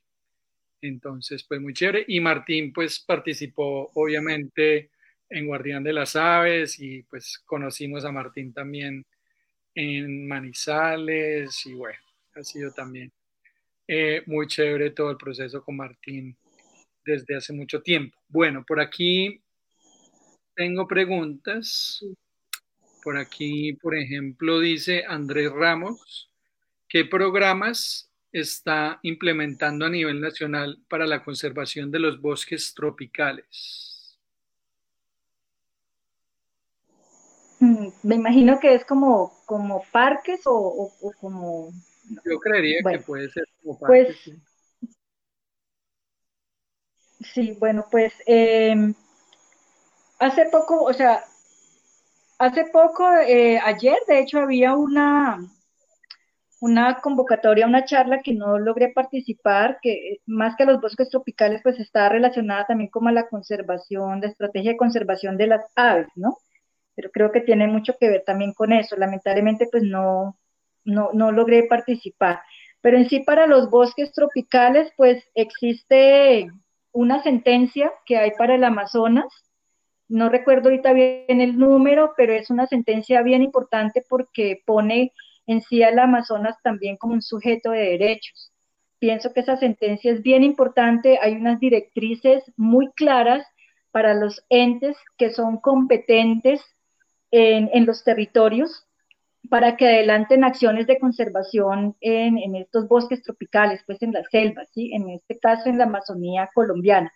Creo que eso es un avance a nivel colombiano y a nivel, eh, por decirlo así, del, del país, muy importante poder reconocer que el Amazonas es un sujeto de, de derechos. Entonces, frente a eso hay unas grandes oportunidades para que a través de las corporaciones autónomas regionales, para que a través, por ejemplo, de las áreas protegidas que también hacemos parte en ese territorio amazónico, pues realmente se desarrollen programas de conservación frente a esto. Por la experiencia mía, aunque pues esta es una charla más, más personal de mi historia de vida, pero lo que puedo decir es que desde parques y por mi experiencia de trabajo eh, dentro del Parque Amacayacu, se desarrollan diferentes estrategias. Se desarrollan estrategias, por ejemplo, de, de, regímenes especiales de manejo para estas áreas protegidas que están traslapadas con territorios indígenas. Se desarrollan estrategias como, por ejemplo, el, monitoreo participativo. El Parque Cahuinarí es un ejemplo muy claro de eso. Allá desarrollan un monitoreo fuerte sobre la, sobre la tortuga charapa y eso está muy relacionado al tema de los bosques también, porque es que el bosque no está separado del río, ¿sí? Y bien sabemos que en este territorio hay unas problemáticas ambientales, socio, yo diría, que socioeconómicos y ambientales bien complejas. Uno de esos es el tema de la minería, por ejemplo, que ha afectado tantos ríos como el Caquetá, por allá pues el Puré, incluso el mismo río Putumayo, por allí que hay, eh, situaciones que tienen que ver con la minería. Entonces, este tipo como de acciones y estrategias lo que permite es como entrar a tener unas acciones muy claras y contundentes en lo local, ¿sí? Porque estas comunidades que se ven un poco afectadas por estas problemáticas hay que atenderlas y hay que brindarles una serie de oportunidades, ¿no? Entonces yo sí siento por lo menos desde el ámbito de los parques, que pues que hay muchas acciones que se realizan, que a veces son trabajos que, que, no se ven o que no se conocen o que no tienen como mucho boom o mucha publicidad, pero nosotros trabajamos mucho en lo local con las comunidades y, se hace un trabajo de impacto bien, bien importante. Pienso que en, en general una estrategia a nivel nacional estaría enfocada aprovechar esa sentencia que da unas, unas directrices claras sobre lo que son las acciones de protección de la Amazonía colombiana en general. Pienso eso. Ok. Bueno, por acá Vicky Vergara nos estaba preguntando que, bueno, estaba diciendo que contaras de tu hijo pajarero, pues ya hablaste de Martín. ¿Cómo le dicen a él en Ticuna? ¿Cómo era el nombre? Chorachi. Chorachi. Chorachi. Chorachi. Okay. Chorachi.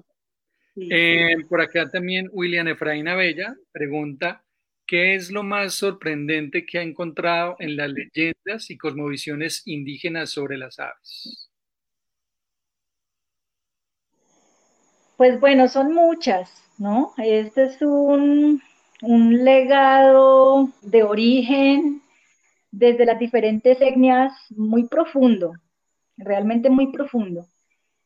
Pero una muy bonita que, que recuerdo pues es la, la, del gavilán tatatá, el gavilán tatatá o Ibicter americanos. Uh -huh. eh, esta historia tiene que ver con el mito de origen de los ticuna, ¿sí? Entonces el gavilán tatatao es el que trajo las, como las, las avispas que, que, picotearon como la rodilla de Gutapa, que es el, dios ticuna, el principal, y de allí pues hubo toda una, una, historia relacionada a partir de la cual nacieron Mahuacha, Yoí, Ipi, que son como los, los hijos de ese dios y los primeros como ticunas que, que poblaron la, la, selva. Otras historias, por ejemplo, tienen que ver con, aquí está el Timacuri, que es la, la monaza nigrifrons, eh, bastante común aquí en esta parte del Amazonas y los bosques inundables.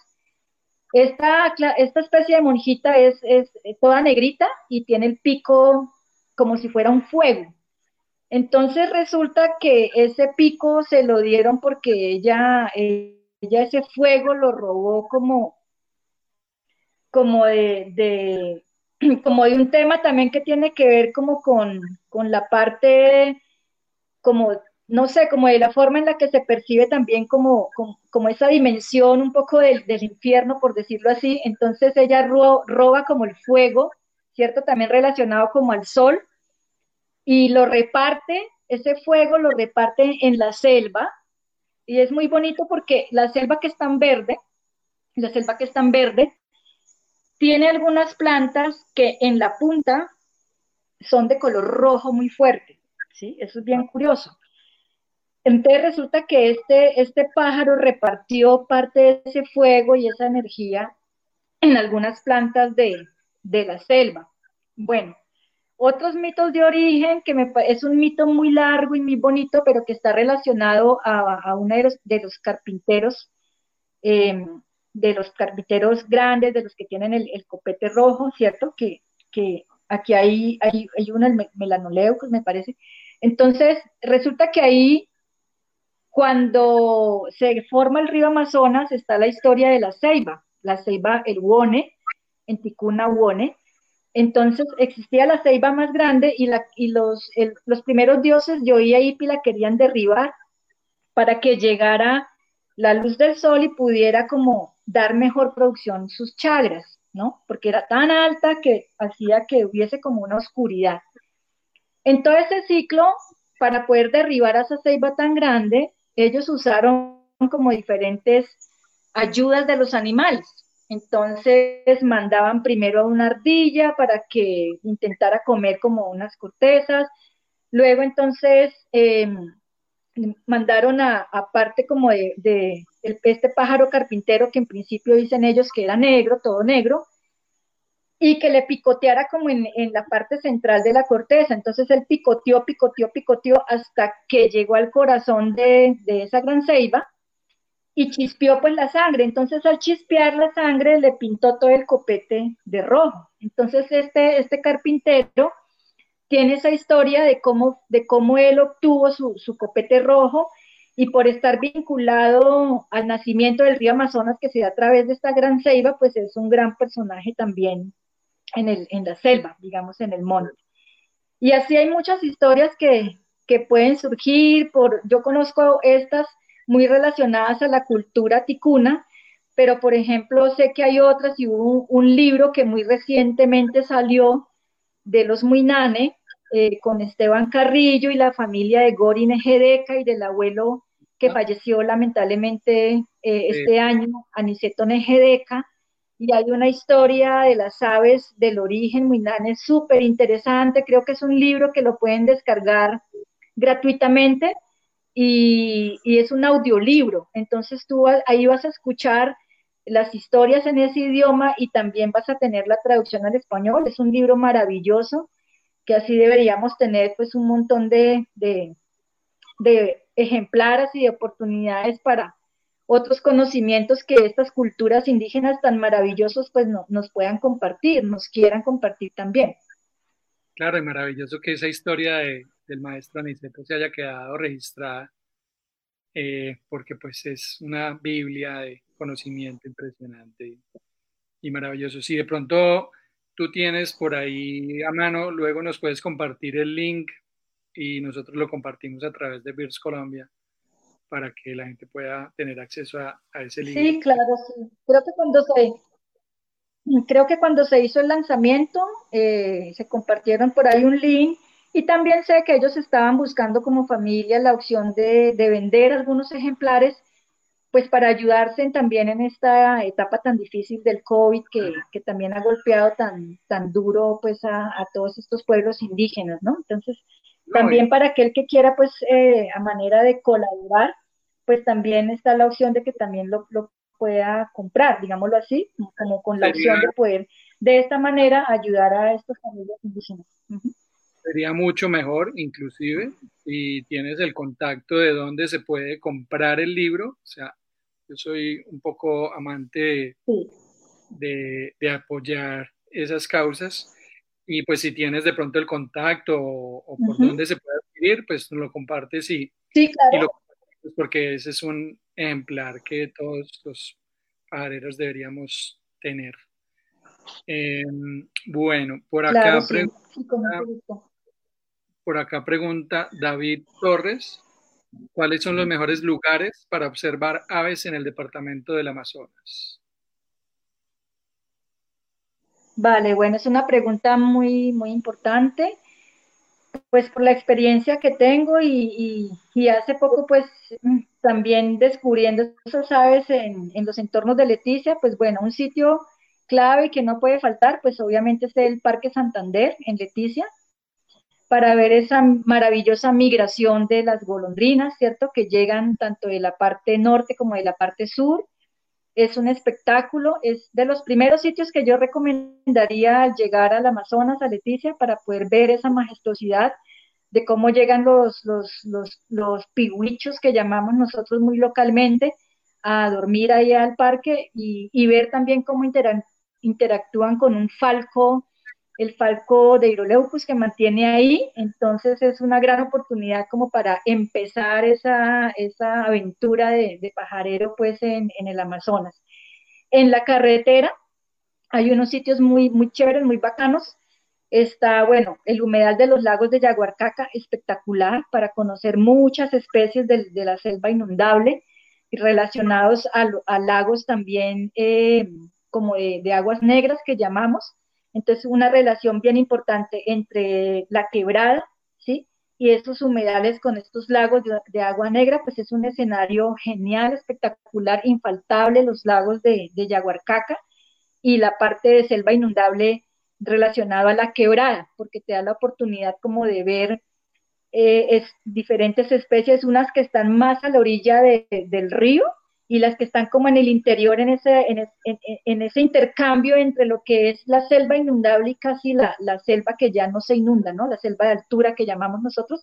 Entonces ahí hay un gran área donde, donde uno puede eh, tener bastantes eh, lifers y, aves pues, para las personas que es la primera vez que visitan el Amazonas. Ese humedal es muy cercano a Leticia, muy fácil de llegar y pues hay varios eh, guías también profesionales y también observadores de, comunidades indígenas que prestan pues ya servicios como tal de, digamos, de, lo que es la guianza o el acompañamiento en, lo local. Eh, para, ese, para esas observaciones ya a nivel turístico, digámoslo hablando así, ¿no? Hablando ya como en términos turísticos. Por la carretera, Hemos encontrado un sitio muy chévere también, hay varios, está la Reserva Natural Tanimboca, la Reserva Natural Arenosa, eh, con aves muy, muy lindas, como por ejemplo para la, la tángara multicolor, no, perdón, la tángara, la tángara del paraíso, perdón, la tángara del paraíso, eh, que se ve ahí en, en la Reserva Natural Tanimboca, y y es muy, muy bonita, muy bonita de encontrarla allí o en, o en la arenosa. Ahí la hemos encontrado muy fácil eh, en ciertos momentos que están también unos árboles como pepeando y las atraen mucho y hay ciertos momentos en los que se pueden observar. Por el kilómetro 14 también está la Reserva Capú, un lugar muy bueno para hormigueros, muy, muy especial para hormigueros de bosque de altura y está la, del kilómetro 17, allí donde hemos eh, observado em, pues unas especies eh, bien bonitas y sobre todo en, las noches también se la oportunidad de quedarse en la reserva, en, la comunidad donde vive Gori, en el kilómetro 17, donde vive Gori Nejedeca. Em, allí por la noche, si te quedas en la maloca, pues puedes escuchar a estos paujiles nocturnos, les puedes escuchar al grumutún y es bien, bien como, como especial poder tener esa sensación de, estar en una maloca y al mismo tiempo de estar escuchando estas aves eh, nocturnas y poder a la luz de una vela también escuchar las historias y los mitos de origen relacionados a estas especies. Digamos que por el eje de Leticia entre la carretera, esos son como sitios recomendados para ir. Hay muchos otros que tal vez se me, se me escapan. Bueno, otro para los que son observadores principiantes y que también hay algunas especies chéveres ahí de trepatroncos que están mucho en, el, en la parte inundable, en el, en, el, en, el, en el bosque, como en esa intersección es el, el, Parque Ecológico Mundo Amazónico. Ahí hemos hecho varias veces caracterizaciones, salidas de campo. Está muy cerca de Leticia y tiene una infraestructura también muy adecuada, un restaurante. Son, son los parques y las reservas ecológicas juegan un papel importante en esa oportunidad del aviturismo, porque tienen una cierta infraestructura que facilita de alguna manera, ¿cierto? Y las comunidades indígenas vinculadas, eh, eso también hace parte pues como de lo que se esperaría fuera como ese producto a futuro eh, que se consolide cada vez más en, el Amazonas. Eh, en las comunidades indígenas definitivamente está ese potencial, no solamente por el conocimiento o sea, no solamente por el escenario como tal de la selva, el río, las quebradas, sino por todo ese conocimiento tradicional que tienen estos pueblos, estos diferentes pueblos y etnias que viven allí. Ya por el río Amazonas, antes de salir al río como tal, hay, hay la isla de la fantasía.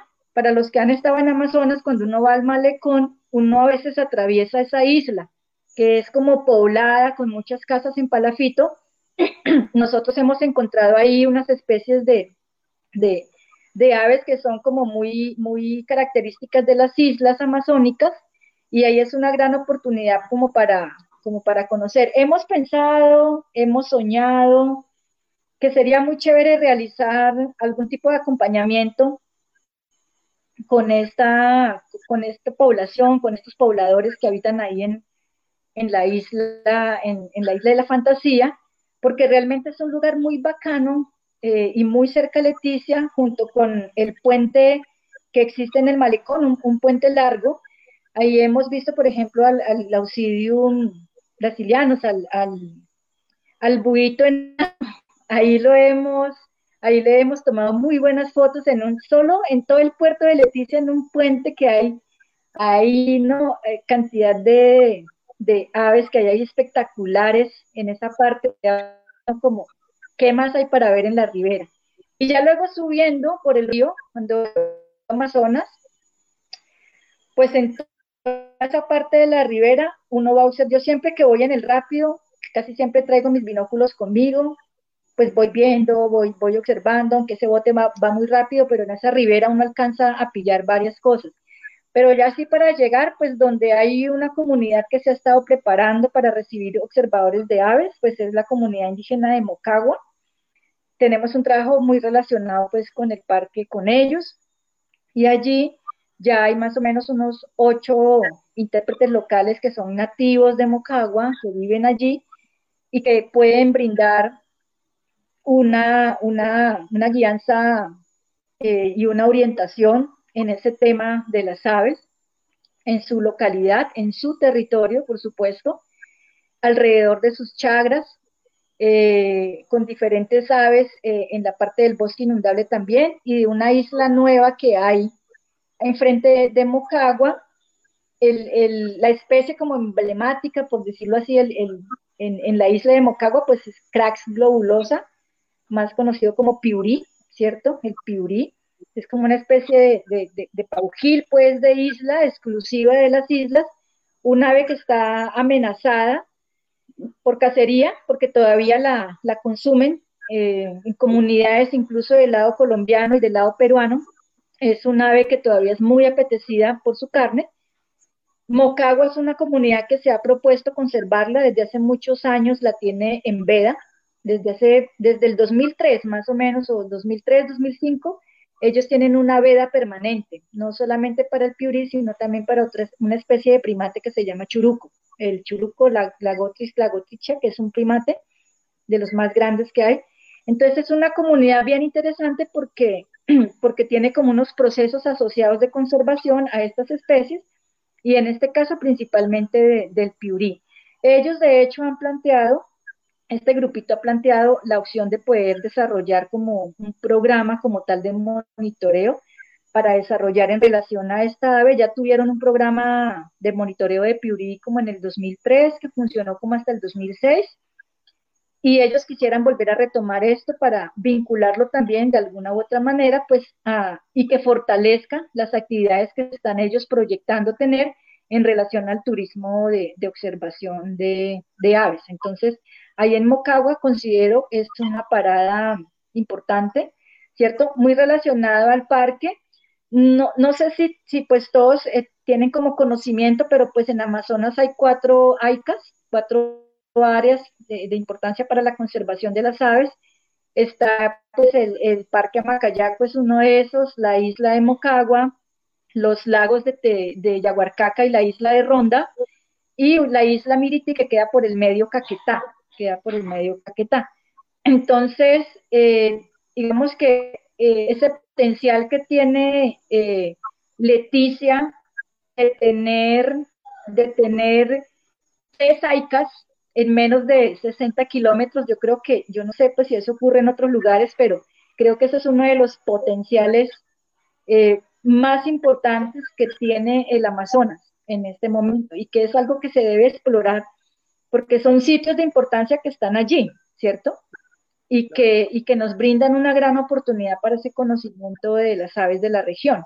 En menos de 60 kilómetros tenemos eso asociado a un parque nacional que es Amacayacu y asociado a otro sitio que recomiendo mucho para la observación de aves, que es Lagos de Tarapoto y Puerto Nariño, para los que, para de pronto también es, eh, quiero nombrar aquí a mi compañero Otoniel Valerio, que él es como de nuestros pajareros que está allí en, Puerto Nariño, un guía excelente también en la, observación de aves, y eh, pues que eh, se ha destacado mucho pues también en posicionar a Puerto Nariño con toda esa gran diversidad que tiene de las aves, ¿no? Y Tarapoto pues han declarado área Ramsar. Entonces son figuras son declaratorios, son designaciones como internacionales bien importantes, el hecho de ser un AICA, el hecho de ser un Ramsar, el de tener una designación de carácter nacional, como es el caso de tener un parque nacional,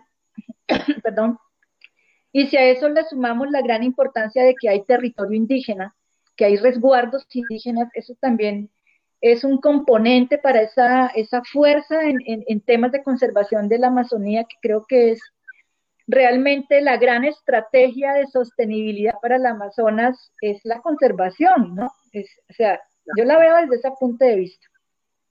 De acuerdo, Diana, ¿no? Pues sitios ahí, pero pues muchísimos y súper antojados de, de ir a conocerlos todos. Por aquí Otto Valerio está conectado y te manda un saludo que dice, Hey Pachehuaga, saludos. No sé si eso se pueda Hola, Otto. Gracias, amigo. Gracias, amigo. Bueno, por acá dice también Camilo Orjuela. Diana, un saludo especial. Fui guardaparque en Amacayaco en 2002 y te recuerdo mucho junto a Nancy, Linder, uh. Tere, Estelita, Rosalba, Alberto, Jaime, Sara y los demás. Qué chévere saber de ti y sobre todo que te picó el Em, Hola Camilo, sí me acuerdo de ti. bueno, eh, bueno, yo creo que ya vamos terminando por ahí. Creo que por ahí había una preguntita final. Bueno, saludos desde La Guajira, nos manda por acá Eduardo Rafael. También un saludo de Cristina Aristizábal desde el Parque Nacional Natural Los Nevados. También un abrazo oh. para Cristina, que es de parques. Eh, y la última que tenía por acá es de William Ebraina Bella, que dice, desde su experiencia, cómo transformar en las comunidades aquellos mitos y acciones que afectan negativamente a las aves. Pues bueno, sé que frente a eso hay em, tal vez algunas, em, ¿cómo decirlo? Mm, formas que nos llevan como a juzgar.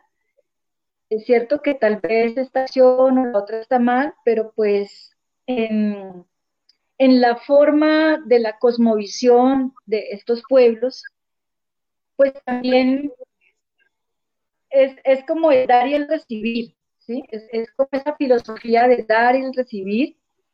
En selva hay diferentes elementos y también diferentes seres que cumplen una función especial para que estas culturas puedan como mantenerse. Entonces, sabemos que hay, rituales que requieren de tener unas especies relacionadas y que pues de alguna manera eh, aportan como em, su esencia para que estos diferentes eh, mitos pueden ser, yo diría más bien como rituales, como tradicionales, se puedan mantener. sabemos que hay varios de estos rituales que requieren, por ejemplo, las plumas, porque hay diferentes etnias y todos ellos tienen diferentes clanes que los ponen como en, unos eh, como en unos, sí, como en unos niveles, por decirlo así, de, de, clanes familiares. Entonces, para algunos rituales, las plumas, por ejemplo, son bien importantes, ¿sí? Las plumas de ciertas eh, especies de, de, guacamayos, de loros, incluso de tucanes, otros de, aves como los paujiles, que se usan, que se usan en, en algunos rituales y que tienen un significado cultural bien importante. Entonces yo creo que en la medida en la que eso sea para salvaguardar esa cultura y esos portadores de ese legado tan importante a nivel cultural, pues yo creo que debemos también verlo, verlo como desde ese sentido de la conservación cultural y cuando la, la comunidad también le hace un manejo, porque precisamente no para todos los bailes se está cazando estas especies para sacarles las plumas y todo eso, sino que muchas veces son trajes que están tan bien confeccionados pueden durar un tiempo significativo, ¿sí? Y, lo otro, pues, es que también en términos de turismo, por ejemplo, eh, en los acuerdos que se tienen de ecoturismo, por lo menos en estas comunidades que conozco un, poco más, como son Mocagua y San Martín, por mi trabajo, sé que han llegado acuerdos en los que, por ejemplo, no promueven artesanías que contengan sus productos de cacería y evitan comercializar este tipo de artesanías, que no tengan, por ejemplo, las plumas, que no tengan, eh, en este caso, dientes, otras partes de los animales, pero como estamos hablando, digamos, en el tema de las aves, eh, y por ejemplo en Mucagua, que ya hay un grupo que se dedica más a la observación, estos han, han estado como fortaleciendo mucho que para el tema del turismo y sobre todo en la parte artesanal, esto se respete y no hayan manejos que, que promuevan más bien que, que, que se afecten estas especies por un tema que no tenga que ver con la cultura. Es lo que, lo que te puedo responder. Perfecto, pues yo creo que está muy claro, Diana. Muchísimas gracias. Bueno, pues ahí hay varios saludos que quedan pendientes. Eh, Niki te manda saludos que tenía que ir a hacer otra vueltica por allí, tenía un poco dolor de cabeza. Y pues todas las charlas pajareras, eh, pues las tenemos con un mensaje. Y quisiéramos saber cuál es el mensaje pajarero que le quisieras dejar pues a toda la gente que nos está viendo en este momento y a los que te van a escuchar, pues luego en los podcasts que van a quedar para la historia. Bueno, pues creo que el mensaje pajarero es que a donde quiera que ese espíritu pajarero nos lleve es estar de acuerdo con el lugar. Aquí hay como un, mensaje eh, que se utiliza mucho como en, la forma de expresar las comunidades y es estar de acuerdo con la selva. Estar de acuerdo con la selva es, es muy profundo, porque te invita como a realmente a verte tú como, no como, como alguien que está por fuera de ese entorno, sino que está dentro. Y eso cambia mucho la perspectiva de cómo analizarla. Entonces yo diría que ser un pajarero de acuerdo con, de acuerdo con la selva, de acuerdo con el lugar donde, donde te encuentres. Perfecto, Diana, totalmente de acuerdo. Pues eh, antes de terminar, por aquí nos están diciendo que no olvidemos el contacto para el libro, que hay muchas, varias personas interesadas en comprar el libro. Entonces te recomiendo el contacto y luego aquí en, el, en, el, en esta mismo eh, muro, eh, cuando Diana no lo comparta, vamos a compartirles el contacto para el, para el libro y si no, nos escriben a través de las redes, bueno, si no, nos escriben para recordarnos y nosotros estaremos recordándole a Diana que nos regale el contacto. Pues Diana, fue un placer escuchar tu historia. Em, pues muchísimas gracias. Eh, un abrazo eh, pajarero desde el eje cafetero, a ti que estás, estás en el parque en este momento, ¿cierto? Sí, estoy acá en el parque. Ok, bueno, qué envidia estar en el Amazonas, en el parque Amacayaco. Te mandamos un abrazo y muchísimas gracias por contarnos y compartirnos tu historia.